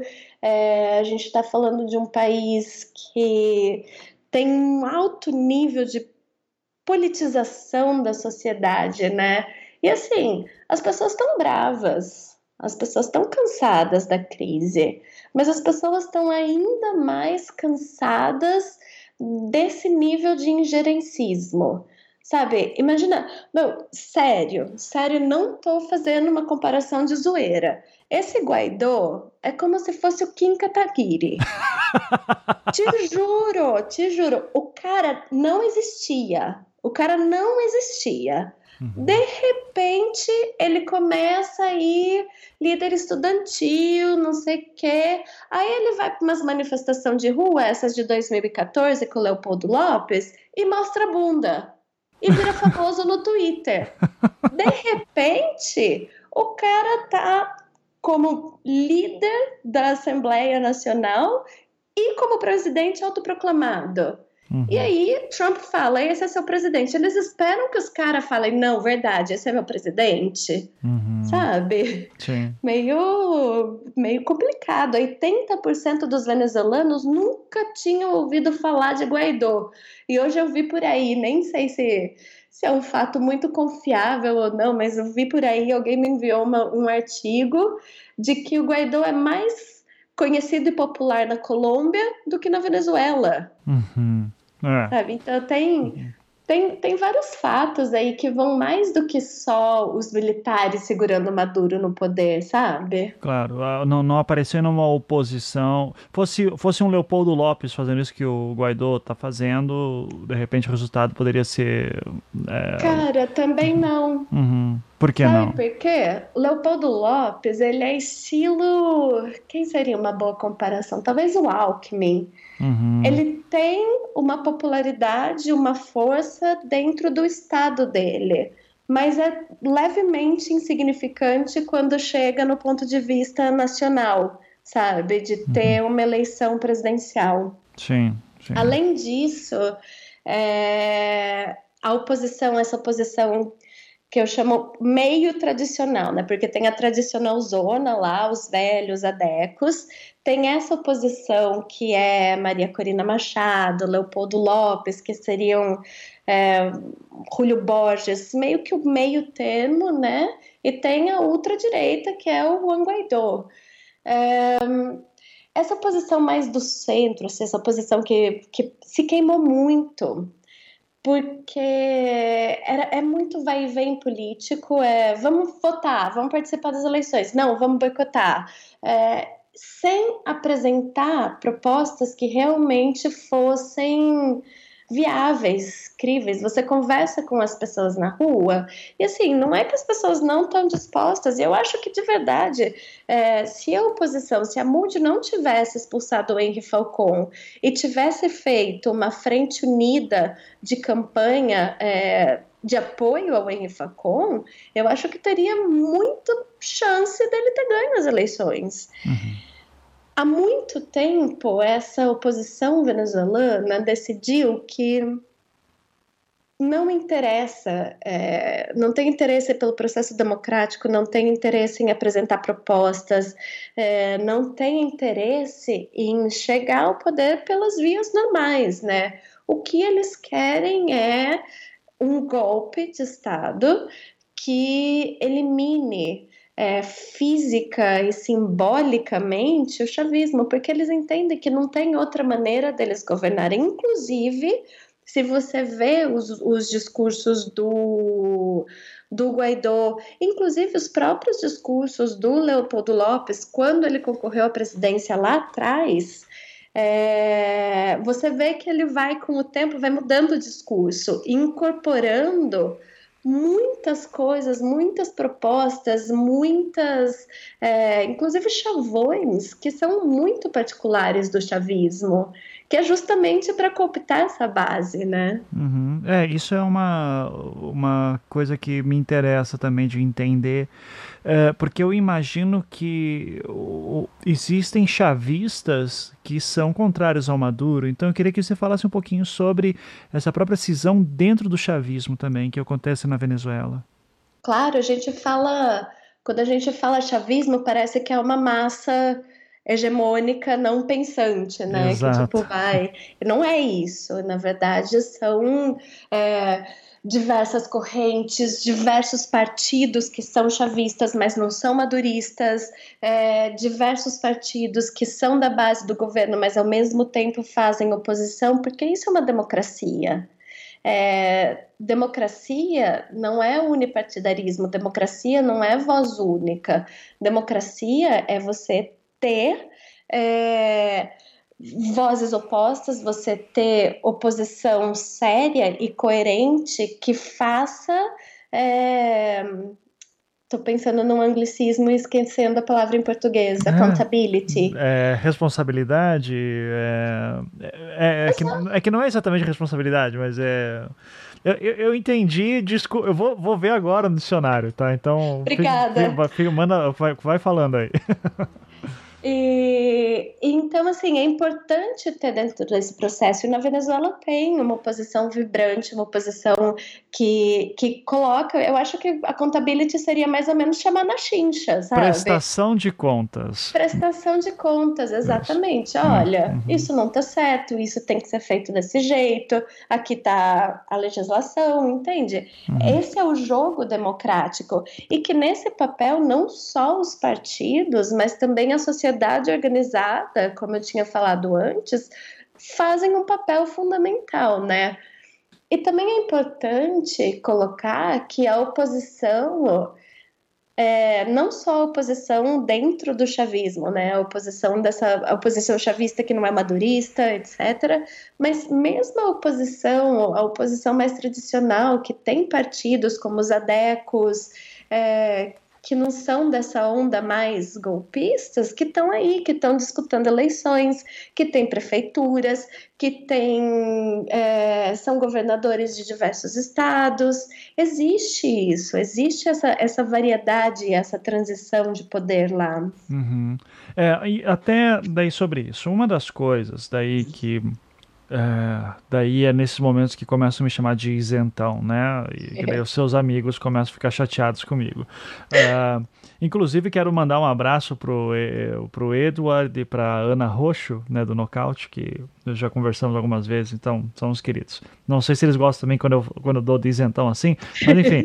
É, que é assim, eu, eu acho que, pelo menos dentro do regime que nós temos republicano, é, é, é muito importante a figura do presidente, que é quando eu começo a ficar crítica, uh, eu acho que é injusto as críticas que fazem ao Lula, principalmente setores mais uh, à esquerda, tipo João mesmo, que eu sempre falo aqui, né? Uh, que vai dizer que é um traidor de classe, uh, porque o presidente eu acho que ele tem que ser justamente muito dessa figura conciliadora, muitas vezes, que vai justamente conversar com as pessoas. e que eu via isso na figura do Chaves em muitos momentos também, apesar de todas as críticas em relação, mas era um cara que, pelo seu carisma e pela sua habilidade política, conseguia controlar o sistema ali dentro, coisa que eu não vejo essa habilidade no Maduro. É, então, por isso que, assim como eu também não via na Dilma, e nos dois casos entendo que não são bons nas suas funções, mas foram eleitos, fiquem lá. É, e quem deve resolver a própria ação deve ser o povo. E daí vem essa discussão de que Maduro é um ditador, o povo não tem voz para derrubá-lo, etc, etc, etc. Então, como é possível que os venezuelanos tomem a medida pelas suas próprias mãos, tendo em vista que não tem liberdade política? Eu sei que você já comentou algum desses aspectos dessa pergunta, mas é uma das coisas que eu sempre falo. O povo tem que ser autodeterminante. O povo tem que, não gosta do presidente, que o próprio povo venezuelano tire o presidente que está lá e não através de intervenção externa, né? E, eh, por mais que seja uma pressão até o momento, mas essas ameaças de invasão, interesse por petróleo, coisa que o próprio Mike Pence já deixou muito claro que tem interesse no petróleo venezuelano, isso aí não é nem segredo mais assim, uh, como era pelo menos na época do Iraque, né? Uh, vem com esse papo de liberdade e democracia e também fala do interesse econômico que existe na, em cima da Venezuela.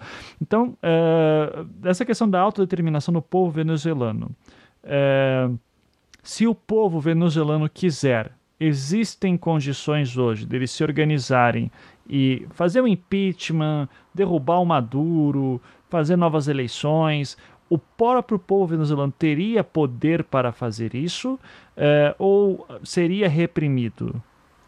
Não, absolutamente, poderia fazer. Na Venezuela, é, e isso entra naquilo que, naquilo que eu estava comentando, do, da questão do, de aprofundar é, as instituições democráticas, né? E o que é a democracia. Na Venezuela tem uma coisa que chama referendo revogatório, é, que qualquer pessoa, qualquer cidadão pode é, organizar um a partir da metade do mandato É, você, claro, existem uma série, uma série de requisitos, né? Porque o legislador originário entendeu que o mandato daquela, daquele representante foi otorgado pelo povo. Então, ele também não pode ser retirado sem que uma série de prerrogativas fossem atendidas, de pré-requisitos fossem é, colocados. Mas, assim, desde o zelador do prédio até o presidente da República, se o zelador do prédio for cargo público, qualquer pessoa pode chamar um referendo, um, um referendo revocatório. Você precisa é, de uma quantidade suficiente de votos, você precisa de uma boa participação popular, mas o referendo pode ser colocado, não existe repressão. Uhum. É, Aí me falam, né? Toda vez que eu falo, ah, mas o referendo de não sei quando, não sei o quê, porque no meio do mandato, do primeiro mandato do Maduro, é, a oposição começou com o processo do referendo revocatório. Eles mesmos desistiram. Uhum. Eles mesmos abandonaram o processo no meio.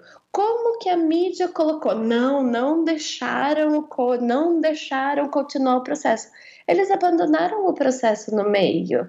Então, acaba que. É, você, comentou no último dia, na última vez, eu falo sempre, né? Não sei o que, que o Lucas estava falando no último episódio, que você falou, meu, isso tá parecendo uma madeira de piroca. Sim.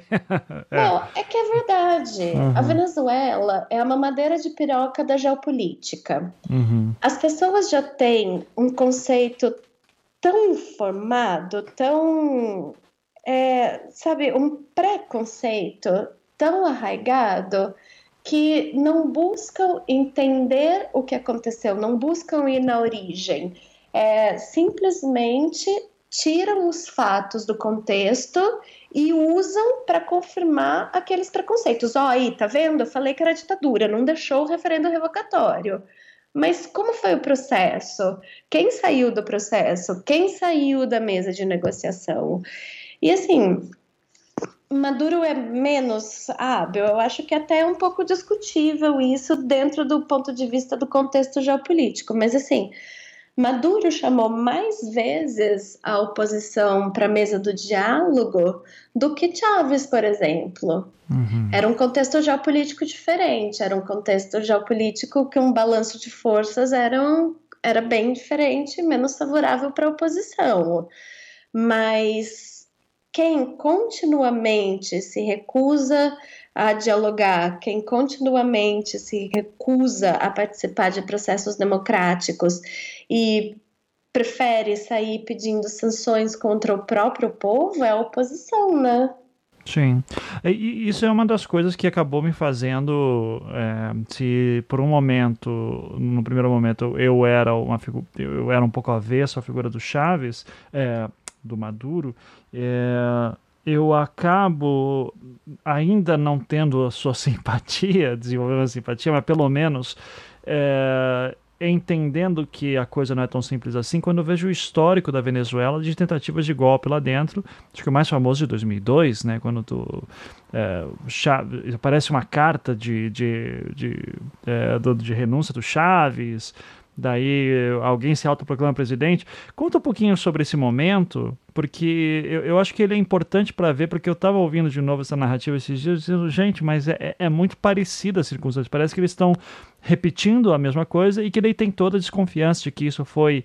Uh, que teve a CIA envolvida, né? E isso uh, é confirmado ou mais não é. Então, uh, se puder falar um pouquinho sobre a tentativa de golpe que ocorreu na Venezuela em 2002, é, eu acho que ele é bastante sintomático para a gente começar a desconfiar de muita coisa que aparece por aí mesmo quando aparece Venezuela.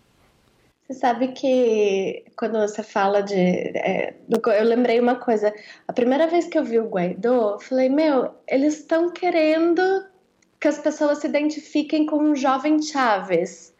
Você olha para ele fisicamente ele parece, sabe? Ele não é igual o Leopoldo Lopes, que você, no primeiro momento, você identifica com uma burguesia venezuelana, sabe? Uhum. Ele é um cara desconhecido, você olha para as feições, assim, o nariz, o formato da boca, do rosto mesmo, ele lembra muito um, um jovem Chaves, né? Uhum. Agora, quanto. Essa é outra coisa, né? Da, daquelas coisas que a gente repete tanto que parece que, vai, que vira um clichê e ninguém mais quer ouvir. Mas meu, os Estados Unidos estão deixando bem pouco espaço para especulação, né? Você sabe que o cara ele se aposentou agora no, no fim do ano, mas ele continua dando declarações. Esse cara chama William Brownfield. Uhum. Ele foi embaixador para Venezuela é, 2005, 2006, se eu não me engano. E ele até se aposentar estava como estava como subsecretário do Departamento de Estado para combate a narcóticos, algum título desse jeito, né? Esse cara, o WikiLeaks revelou em 2013 que esse cara ele fez um plano de cinco passos para é, acabar com o chavismo, né? Eram várias coisas. É, e dentre elas, uma era infiltrar duas, né, que são dois passos diferentes. Infiltrar e dividir a chave, a, a base do chavismo é, através da atuação da USAID e da OTI, que OTI é a sigla em inglês para é, o Escritório de Iniciativas de Transição, né? O que que esses, o que que esses dois organismos faziam, né? É, e você pode ir no site do governo dos Estados Unidos e ver as cifras, porque estão abertas, é acesso público. E esse documento que eu estou falando dos cinco passos está num cabo do Wikileaks, revelado em 2013. Google facinho, Brownfield, uhum. Venezuela, Wikileaks já sai aí. Já para avisar, eu não vou botar nada nos links porque estou gravando e já vou lançar, mas enfim, usem o Google, sigam o conselho da Aline, manda ver. Bem fácil. E aí o que eles faziam, né? É, através dessas agências, eles financiavam ONGs, é, diversas é, organizações interreligiosas que eles chamam, para fazer esse processo. E um quinto passo, que seria o passo final, seria a o isolamento internacional. Na época era Chávez, né? Mas você vê que segue esse, pra, esse, esse, esse mesmo plano, né? Esse processo de isolamento internacional. Então, quando a gente fala, por exemplo, é, países que reconheceram Guaidó e não reconheceram e não reconheceram Maduro, dá um cheirinho de, de algo articulado para além do que os olhos veem. Uhum. E aí como você faz esse isolamento internacional, né? Você mostra todo dia uma guerra midiática, meu, gente passando fome e tal, que é verdade, tem. Do mesmo jeito que se eu for, sei lá, pro Belinhometo, o bairro que tem aqui atrás onde meus pais moram, eu vou ver gente catando comida no lixo, sabe? Não é exclusividade na Venezuela, é... acontece. Mas aí você explora aquilo e você coloca aquilo como se fosse a única, sabe, a única coisa no país inteiro, sabe, que tô comendo animais do zoológico, sei lá, umas coisas assim. Uhum. Aí você pega e fala: Meu, os caras estão sofrendo, vou mandar ajuda humanitária, vou mandar ajuda humanitária com a USAID justamente a organização que eu venho usando todos esses anos para criar dissidência dentro do país, para dividir a base do chavismo e espero que o governo aceite. Uhum. Aí você tem. Aí você tem. É, se não bastasse isso, os caras pegam e nomeiam Elliot Abrams como o enviado especial para Venezuela. Você sabe quem foi o Elliot Abrams? Eu sei, mas eu vou querer que você fale porque é, esse é um dos maiores bandidos da história dos Estados Unidos. Mas é, quando eu soube que era esse cara que estava por trás, para mim ficou muito mais claro. Mas por favor, você que é a professora aqui. Fica difícil, fica difícil saber achar que é teoria das, da conspiração porque é tão óbvio, sabe, tão na cara. Elliot Abrams ele é um criminoso de guerra. Ele foi condenado e, inclusive, estava preso é, até Bush é, concedeu indulto para ele. Ele foi condenado pelo, pelo envolvimento no caso do Irã contra. Uhum. É, ele, é um, ele ficou famoso menos pelo caso do Irã contra, quanto pela defesa que ele fez do. A defesa. Nem sei se essa é bem a palavra para defender, né, para descrever. É, em El Salvador, teve um massacre, mais de mil pessoas foram assassinadas durante o governo de Duarte, é, entre é, crianças e idosos, né? E o cara foi no Congresso, assim, Elliot Abrams foi no Congresso falar que, sabe, tinha sido uma boa conquista, porque agora tinha democracia é, em El Salvador. Ele usava os carregamentos de ajuda humanitária, entre aspas, para armar grupos paramilitares na América Central, né, é, Guatemala, Nicarágua, El Salvador, que foram responsáveis por praticamente um genocídio. Na Guatemala, foi um genocídio real de populações indígenas com armas que foram enviadas pelo país é, pelo Elliot Abrams é, durante esse, esse, nos anos aí 50, 60, né? Uhum. Aí Trump vem e fala em diálogo e nomeia esse cara ele teve direta, não sei se eu mencionei ou se eu esqueci, mas ele também esteve diretamente envolvido no golpe contra Chávez em 2002. Não, não que citou. Aí ele já tava, que foi a minha é... pergunta inicial, inclusive, né? De, de falar como é que foi aquele golpe e daí, eu acho que seria a tentativa de golpe, né? A tentativa de golpe. Porque é para mostrar justamente que assim é, é, tudo muito parecido a forma como está sendo feitas, né? Mas é, você tem um presidente que se, uma pessoa que se autoproclama presidente, você tem um isolamento internacional, você tem uma alguns atores muito iguais, é um partido republicano no, no poder. É, mas enfim, é, se você puder contar um pouquinho sobre a tentativa de golpe de 2002 e o envolvimento do Elliot Abrams já naquela época, é, só para o pessoal ter uma perspectiva histórica mesmo, assim, de o que, que pode estar acontecendo na Venezuela agora. A maior diferença com 2002, que eu vejo que é uma diferença importante, é que naquele momento eles conseguiram eles tomaram o Congresso Nacional, né? Uhum. É, Guaidó não, não conseguiu tomar a sorveteria da esquina, né? Então, assim, difícil você governar sem nenhuma instituição te apoiando. Uhum. Em 2002, o que eles fizeram foi um golpe é, mais ou menos parlamentar, né? Eles tomaram o Congresso, o Pedro Carmona é, se autoproclamou presidente, levaram Chávez preso em um helicóptero apoiados pelo exército dos Estados Unidos, é, levaram Chávez preso e o que aconteceu foi que a população começou a se mobilizar e foi para o palácio e começou a se organizar enquanto não trouxeram Chaves literalmente nos braços e devolveram é, para o mandato constitucional dele, não arredaram pé. Então, assim, é, essa é uma tática bastante conhecida dos Estados Unidos, né? De você fazer esse processo de deslegitimação, é, criação de um governo paralelo e esperar a reação popular. É, naquela, em 2002, a reação popular foi de derrotar o golpe à unha.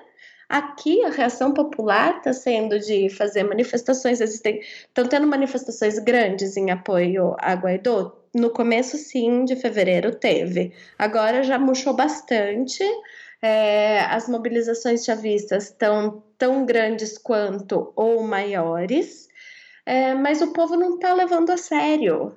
Não está levando a sério, porque é uma pessoa que eles não conheciam, que não foi capaz de garantir nenhum apoio significativo dentro do país.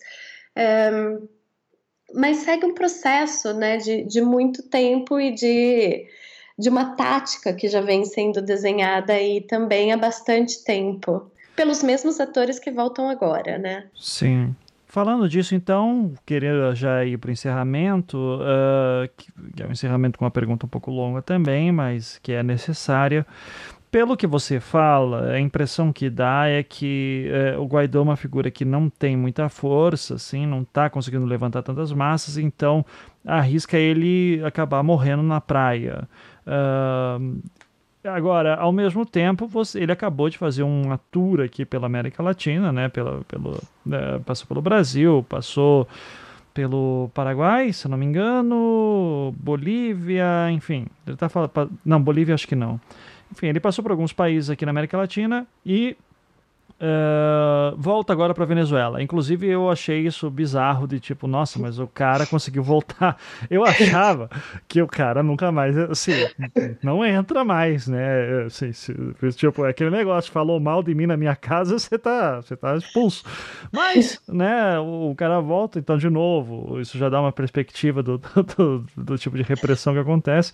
Uh, ainda assim, uh, o que eu gostaria de saber é uh, o que, que você acha que vai acontecer e se nessas viagens que o Guaidó faz, ele tramou, tá tramando alguma coisa de tipo uma invasão na Venezuela, alguma coisa assim. Qual questão sua? Ah, aqui entramos no momento agora de total especulação né? Você, você vai pegar a sua bola de cristal agora, que eu sei que funciona muito bem, uh, e você vai me dizer o que, que você acha que está acontecendo e que pode acontecer nos próximos semanas ou até meses. Eu acho que eu acho que eles deram um tiro no pé é, tanto a oposição interna quanto a oposição internacional, mas um tiro no pé muito perigoso, porque eles fizeram um erro de cálculo, né? Como eu falei um pouquinho antes, é, um erro de cálculo de tanto apoio interno, de como seria isso. Eu acho que eles acharam que seria muito mais fácil. Agora, o que acontece, né? O governo, é, outra coisa, mais um pontinho para Maduro, o governo está sabendo lidar bem com as coisas, né? sabendo ter muita calma. É... E, gente, sabe, vamos ser sinceros, o cara o cara tá abertamente fazendo um golpe de Estado, sabe? Atentando contra a segurança nacional. Deveria, legitimamente, tá na prisão, né? Não, tá solto, segue aí. Mas esse não é, não é nem o, o, o tema. É, fora da América Latina e com exceção de Estados Unidos e Canadá, eu acho que vem perdendo. O que vai, o que eu acredito que vai acontecer por aí, Europa, né? Você vê que é, Espanha já baixou o tom, França já não está falando mais muito sobre o caso. Eu acho que eles vão tipo para de falar na coisa e vamos ver se esquece. Na América Latina é diferente. É, Trump e Pence e outras, é, John Bolton, outras pessoas do alto escalão dos Estados Unidos é, já falaram mais de uma vez que todas as cartas estão sobre a mesa no tema da Venezuela. O que eu entendo por isso? Que assim, é uma ameaça é, não velada, mas velada de intervenção militar, ou seja, ou vocês assumem ou ou, sabe, sofram as consequências. Ou vocês viram lá do vira-casaca, e isso é uma mensagem para o exército venezuelano, e eles já fizeram mensagens abertas. Marco Rubio, se você vê, Marco Rubio, que é congressista da Flórida, é, anti-Castro, anti-chavista, bastante vocal, ele é representante né, dessa dessa, é, bom, desses constituintes é, da Flórida, é, fala várias vezes é, ameaças abertas aos militares venezuelanos, né, para que virem de lado ou sofra consequência ou vejam o país se afundar, etc. Né? É, eu acho que os Estados Unidos vão para uma intervenção aberta com a Venezuela. Eu não acho.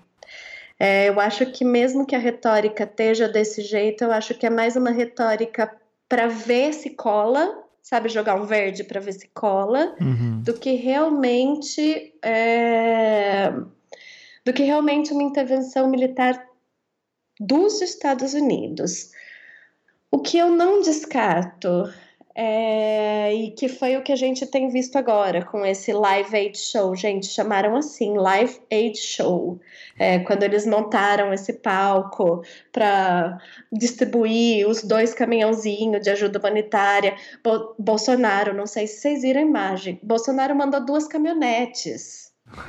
duas caminhonetes de ajuda humanitária, uma coisa assim patética. Uhum. Mas eu acho que o que estava tentando acontecer lá, o que estava tentando fazer lá é uma provocação para que é, o exército venezuelano se veja obrigado a revidar e aí é, e assim especulação, né? Mas assim eu não descarto um cenário de uma guerra de proxy ou de uma intervenção via proxy com é, Brasil e Colômbia na linha de frente fazendo o, o papel sujo dos Estados Unidos. Claro, é, a gente sabe que tem cálculos que vão além disso, né? A gente sabe que, por exemplo, é, o Exército Brasileiro, na voz do Mourão, já se pronunciou contra uma intervenção militar. Uhum. Mas a gente sabe que o aparato paramilitar colombiano é fortíssimo. É, repara, por exemplo, na retórica do. E que também. É, pulei, pulei o pensamento aqui, vou uhum, voltar. Tá. É, você é, vê que existe uma escalada numa certa retórica desse grande inimigo é, na região. Então, vê Bolsonaro, vê os filhos dele, os tweets. É, células do Hezbollah na Venezuela, Duque, Trump, todos na mesma linha, se forma um consenso forte na região de que a Venezuela é um estado terrorista, como eles querem, é, como está construindo a narrativa para isso, será que a gente teria consenso para quebrar a tradição histórica de não intervenção em países vizinhos, a tradição histórica venezuelana, uh, brasileira, perdão, é, essa nova cara da política externa dos Estados Unidos, que não estão mais estão querendo se afastar desse histórico de intervencionismo externo? Será que a Colômbia vai usar o paramilitarismo? Eu acho que são cenários que precisam ser considerados. E precisam ser considerados é, porque trazem risco real sabe? É sério, intervenção não é, sabe? Não é espremer uma espinha, sabe? Uhum. É guerra, é gente, gente morrendo, é fome, é, é uma desarticulação é, de tudo que a gente tem enquanto sistema social latino-americano, sabe? E, e vai ter consequências e impacto para o futuro muito, sabe, por muito tempo, né? Sim. Por isso que eu falo, quando você, você falou no começo, depois eu fiquei pensando, né, que defende Maduro e tal.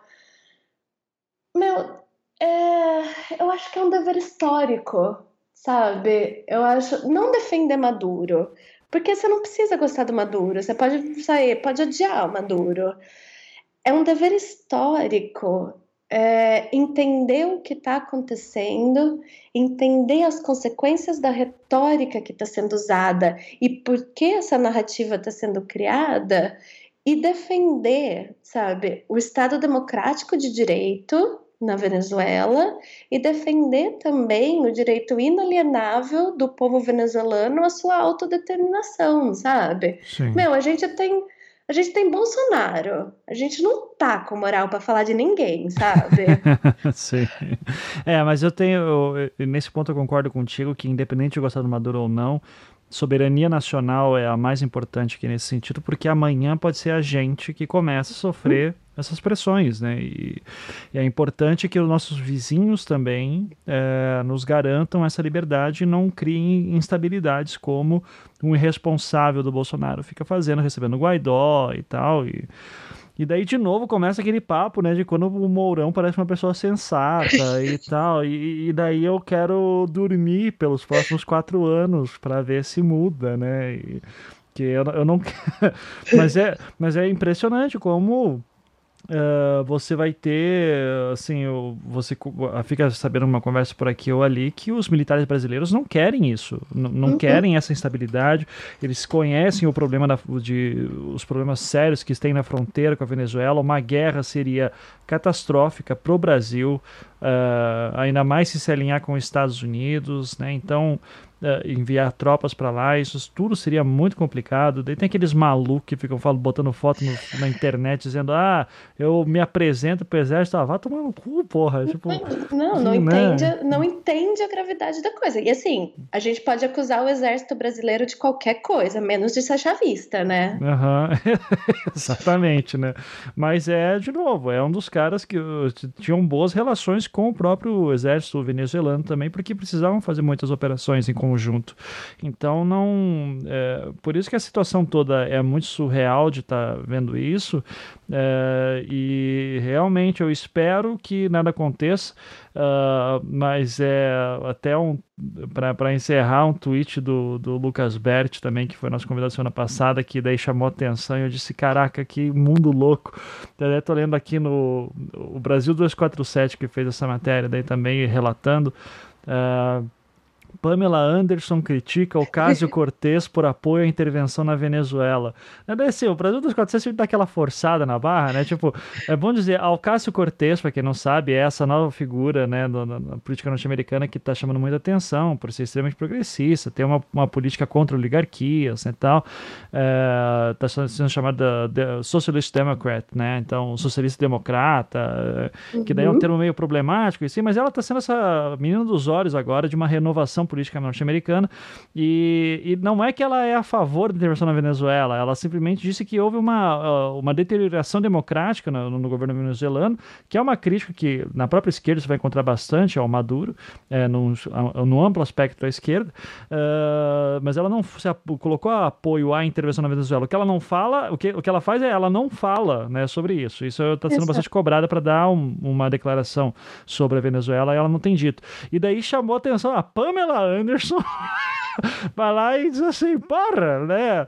Um absurdo. Né? Diz assim, gente, quando que a Pamela Anderson se tornou essa pessoa, né? Camarada Pamela, que, né? Que impressionante, gente. Então, olha, parabéns o roteirista 2019 aí surpreendendo. Tá não, esse, esse, ano não vai ter tédio. Assim, não vai ter tédio, a gente tá. E assim, a Ocasio não é o tema do podcast, mas a é uma para ficar de olho. E por que, que ela fala? Por que, que ela não fala da Venezuela? Porque ela sabe que a base dela é a base latina e ela uhum. precisa ir preparando o terreno para 2022. É. Agora, se alguém tiver tempo, procura aí a, a Ilan Omar, quando ela fez o, o interrogatório no Senado, no Congresso, do Elliot Abrams. É, Sensacional. Sim, sim, que ela, ela fala assim, você foi um criminoso de guerra, não sei o que, Daí o cara começa a responder, ela fala, isso não foi uma pergunta. Uhum, não, sensacional. São, assim, o Congresso dos Estados Unidos vai ter um monte de problema, mas tem umas mulheres, olha, foda pra ficar de olho, sim, boas, de sim. verdade.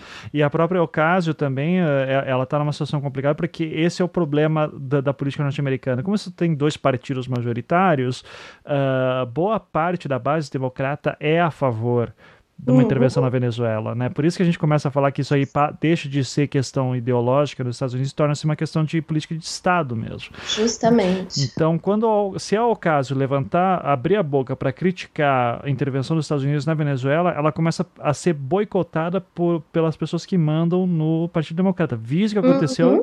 com o Bernie Sanders, Uh, na, nas eleições de 2016, apesar que o Bernie Sanders também se queimou com muita gente agora fazendo críticas ao Maduro, né? Então, Sim. É que são os liberais, os liberais gringos são, são os nossos isentões, como você gosta de é, falar. Exatamente, né? Então.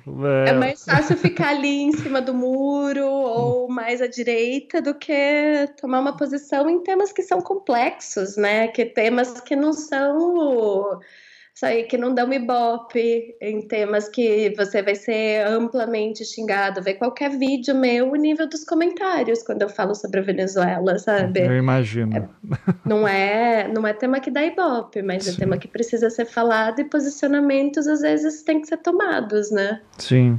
Bom, então, uh, só reforçando, quero dizer que uh, eh, para uh, o espaço que Darine falar todas as suas ideias, eu acho que é super importante para a gente ouvir todos os lados possíveis para entender tudo isso aqui. Obviamente, aqui eu só chamo gente dentro desse amplo espectro mais progressista à esquerda, porque eu não sou maluco de dar espaço para doido da internet. É, é não estou dizendo que não tenha não doidos na direita, mas eles estão se esforçando em dizer, em mostrar o contrário ultimamente. É, e, e, nesse sentido, é, obviamente, eu e a Aline temos discordâncias aqui, mas dá para ter um debate muito saudável. Então, agradeço muito a Aline por ter vindo. Aline, aqui eu vou dar o teu espaço para você fazer um jabá aí, o que você quiser. O espaço é teu agora. Obrigada. Bom, primeiro agradecer de novo o convite e esse espaço para a gente trazer algumas ideias, né? Não é o objetivo não é convencer, é mostrar que a narrativa tem é mais complexa do que isso e que tem, tem fontes, né? Tem fontes diferentes, tem é, mais coisas por trás do que a mídia está mostrando por aí, né? Uhum. É, queria convidar vocês a conhecerem o site do Corra. A gente está passando por, que é o think tank que eu trabalho lá, a gente está passando por uma reestruturação e em breve vai sair chamadas de artigos. É, publicamos também em português, então quem tiver interessado é www.corra.org e também para visitar o site do Nocaute, que em breve estou voltando lá com minha coluninha semanal e tem muito conteúdo bom, Ana Roxo, o Fernando e vários outros. Sim, sim. O, o Fernando, eu, engraçado, né? Eu, eu, li a biografia que o Fernando fez em 2007 ou 2008 do Paulo Coelho, porque eu estava fazendo meu mestrado em Ciências da Religião e o meu tema era Lester Crowley e eu queria ver como é que era a história do Paulo Coelho se envolvendo com a galera da Telema. E eu lembro que eu peguei o, o, o, Porque ele tem uma hora lá que ele fala sobre Telema que eu disse assim: não, isso aqui tá errado. E daí eu fiquei com raiva do Fernando por muitos anos. É, e eu, eu fico muito chateado comigo mesmo porque o Fernando é um cara muito bacana. Então fica aqui meu abraço a ele se estiver ouvindo. É, ou o pessoal do Nocaute aí também, que é um pessoal muito bacana, né? Sério? Só então... que parece que o Paulo Coelho também ficou chateado com ele. Ah, é, Mas eu... eu... não sei porquê. Diz eu... a lenda, diz o boato. É, eu ouvi essa história aí também, né? Inclusive o Paulo Coelho, estiver ouvindo também, adoraria entrevistá-lo aí também. Que o Paulo Coelho é o cara que sempre foi massacrado, mas porra, cara, tá aí um cara sensato nas redes sociais assim, gosto muito. Né? É. Então é isso, Aline, muito obrigado. Uh, os links que a Aline falou do Corra e do Nocaute estão na postagem para quem quiser acompanhar. E Aline, a gente sempre dá tchau pro ouvinte no final aqui, então vamos lá, um, dois, três, tchau, tchau, gente. Tchau, gente, um abraço.